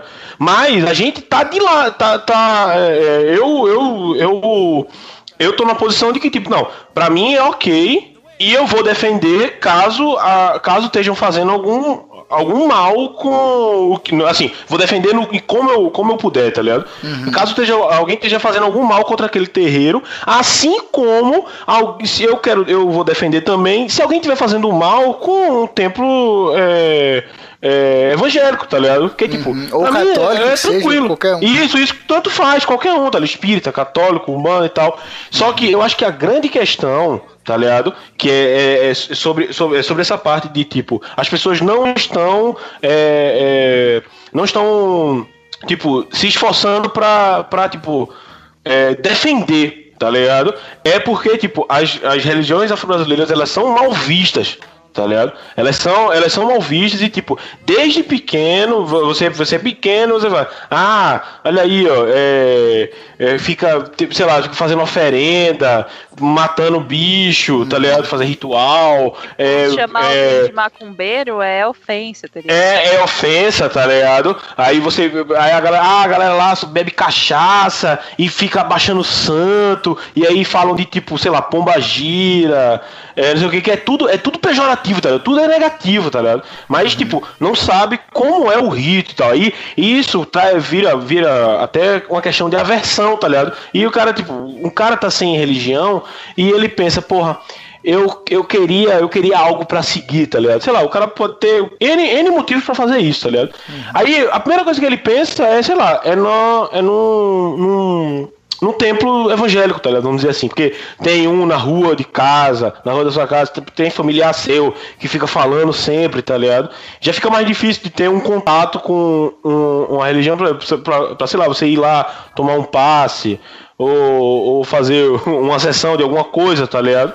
E porque há essa aversão já desde, de- desde, desde pequeno, desde do, do, do, do simples, tá ligado? Ela vem lá de baixo e já você... tá na cultura, né? É, já é- já é um cultura da galera, cultural, tipo, tá ligado? é, demonizar a coisa, né? Isso, E- isso. e assim, isso, é de- isso, é é, mais- isso é desde antigamente. Demonizar algo, tá ligado? E, e o, e o que é mais triste é que assim o- os líderes religiosos é, do país é, ficam em silêncio. Então, se eles ficam em silêncio, então é, é, coni- é conivência. Então, ele, Uhum. sei lá, eles, eles querem que se foda o que está acontecendo com, com os terreiros. É, ajudaria muito se, se um líder desse é, se posicionasse contra. Acho que se, é, uma questão de tempo, as coisas melhorariam. Só que não. Mas não se posiciona, porque igreja, religião, tem muito a ver com propaganda. Quanto Isso. mais É. pessoas tiverem na minha, melhor pra minha religião, tá ligado? Então, tipo, quando eles destroem esse tipo de terreiro, esse tipo de coisa, eles estão pensando assim, ah, minha religião tá crescendo. Tá ligado? Tipo, É, é, foi o que o é Wilde- doentio, né, cara? Fala a É. verdade. Nossa, totalmente. Foi o que o Wilde falou no momento aí. Tipo, os caras pregam, ah, aquela região é do diabo, não sei o que, não sei o que. E, tipo, em vez deles pregarem. Lógico que a gente tá falando aqui de um modo geral, tá, gente? A gente sabe que não são todos e etc. Esse argumento não precisa falar. Ao, vez dos caras pregarem sobre as coisas boas da religião dele, ele prega sobre as coisas más das outras religiões. E isso não é exclusividade dos evangélicos. Isso já vem ser- sendo feito há milhares de anos em todas as religiões que você puder imaginar. E tudo se baseia em propaganda, tá ligado? Em propaganda. E os romanos Exatamente. começaram com essa propaganda para levantar o cristianismo fodamente. Depois a gente teve todo um lance desse na Inglaterra. Recomendo que quem não leu, leia o livro Crônicas de Arthur, porque fala muito sobre isso, é maravilhoso. A gente teve isso na Grécia, teve isso com Xerxes, teve isso aqui no Brasil, os indígenas estão aí para provar. Tudo é baseado nesse tipo de propaganda. Então os líderes nunca vão se opor. Seria bom se eles fizessem isso, tá ligado? Esse programa ficou gigante. A gente ia falar de mais algumas coisas aqui que a gente fala no Mais ACC, né? A gente marca o Mais ACC aí. A gente vai falar um pouco do, Sim. do Marcelo Rezende e daquela polêmica lá que deu e tal. E vamos falar de terra plana, olha só. Agora, agora lascou. Mas ó, antes de terminar esse programa, Olha, cara, eu, olha, eu acho muito errado a gente falar sobre terra plana, cara. Meu Deus. tem que falar, porque tá entrando dentro do. discutir, cara, isso aí, velho. É, tá Eu ficando. acho muito errado a gente precisar falar de terra plana. Sim. Mas, É, Mas tem que falar. É muito, é. Cara, o, o cara da Terra acredita nisso, ele, ele tinha que ser levado pro, pro espaço, e assim que ele visse que a Terra é redonda, ele ser arremessado de lá, tá ligado? Mas, cara, se você pegar todos esses problemas que a gente falou, ele entra na mesma Não, mas- linha mas da Terra ter- plana. ele, ele tem que ser arremessado com um balão de oxigênio ainda, pra, pra ele sentir o, o desespero de, da queda. É, tipo, todos esses problemas que a gente falou entra também no mesmo problema de Terra plana, que é o quê? Extremismo de pensamento. Dogma. Pessoas que colocam uma coisa na cabeça e nada muda aquilo. Tipo, você põe a verdade na frente dela. O ela fala assim p- pra ela mesma: o fogo não queima. Você põe a mão dela no fogo, a mão dela tá torrando, ela tá sentindo o cheiro de churrasco, mas ela continua falando: o fogo não queima. O fogo não queima. E no final de tudo, se ela realmente falar, caralho, queimou minha mão, ela fala, mas foi uma vez só. Isso aí não prova nada, tá ligado? tipo, então. Mas ó, antes de terminar esse programa, eu queria recapitular. Que eu sei que as pessoas gostam de interpretar as coisas de um modo ruim. Os nossos ouvintes nem tanto, né?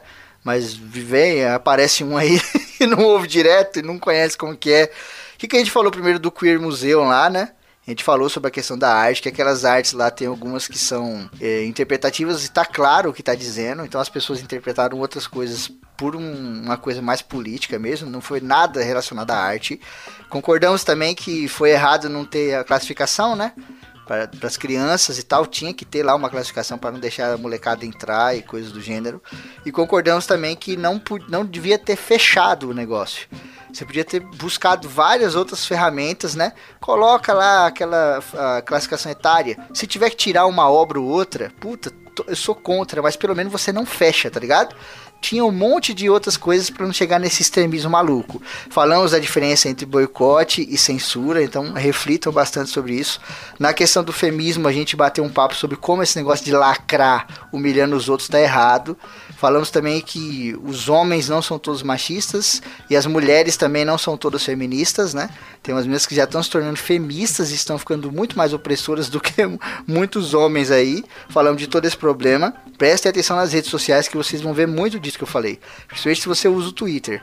Às vezes um cara tentando apoiar o feminismo e, tipo, sendo rechaçado, coisas do gênero. Falamos da cura gay também, Falamos daquela coisa histórica, que isso já vem sendo tentado há muitos, muitos anos e sempre dá merda, as pessoas se matam, as pessoas ficam tristes, não podem ser elas mesmas e coisas do gênero.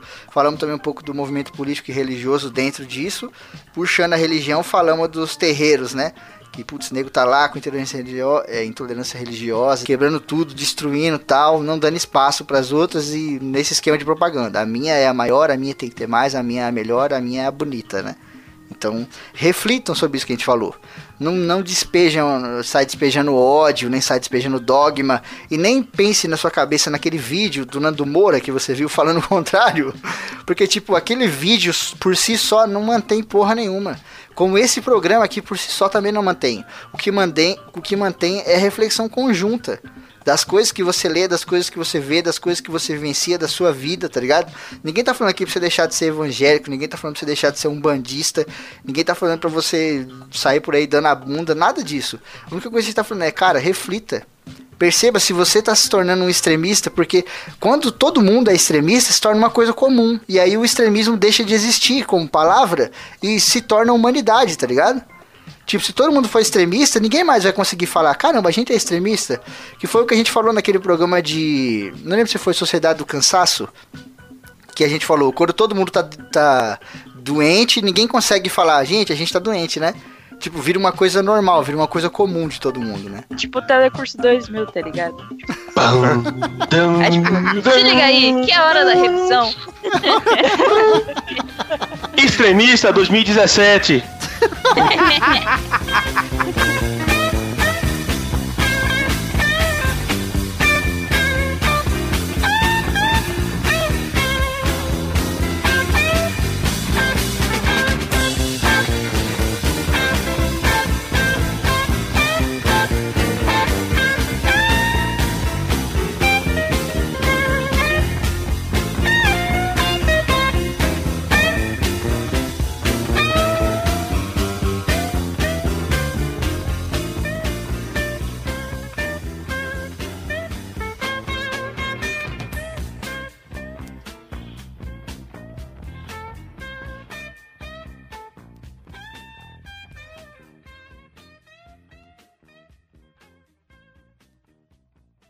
Amor, fala um pouquinho mais alto, tá? Durante a gravação. Tá bom! é, a diferença entre. Ah, amor, fala um pouquinho mais alto. Amor, fala gritando aí, bro. eu tô maluco. Grava gritando hoje, tá? E aí, gostou desse ACC? Se você riu ou aprendeu alguma coisa, contribua com o padrinho do ACC. Você ajuda a manter o programa no ar com regularidade e qualidade. Tchau! E até o próximo programa.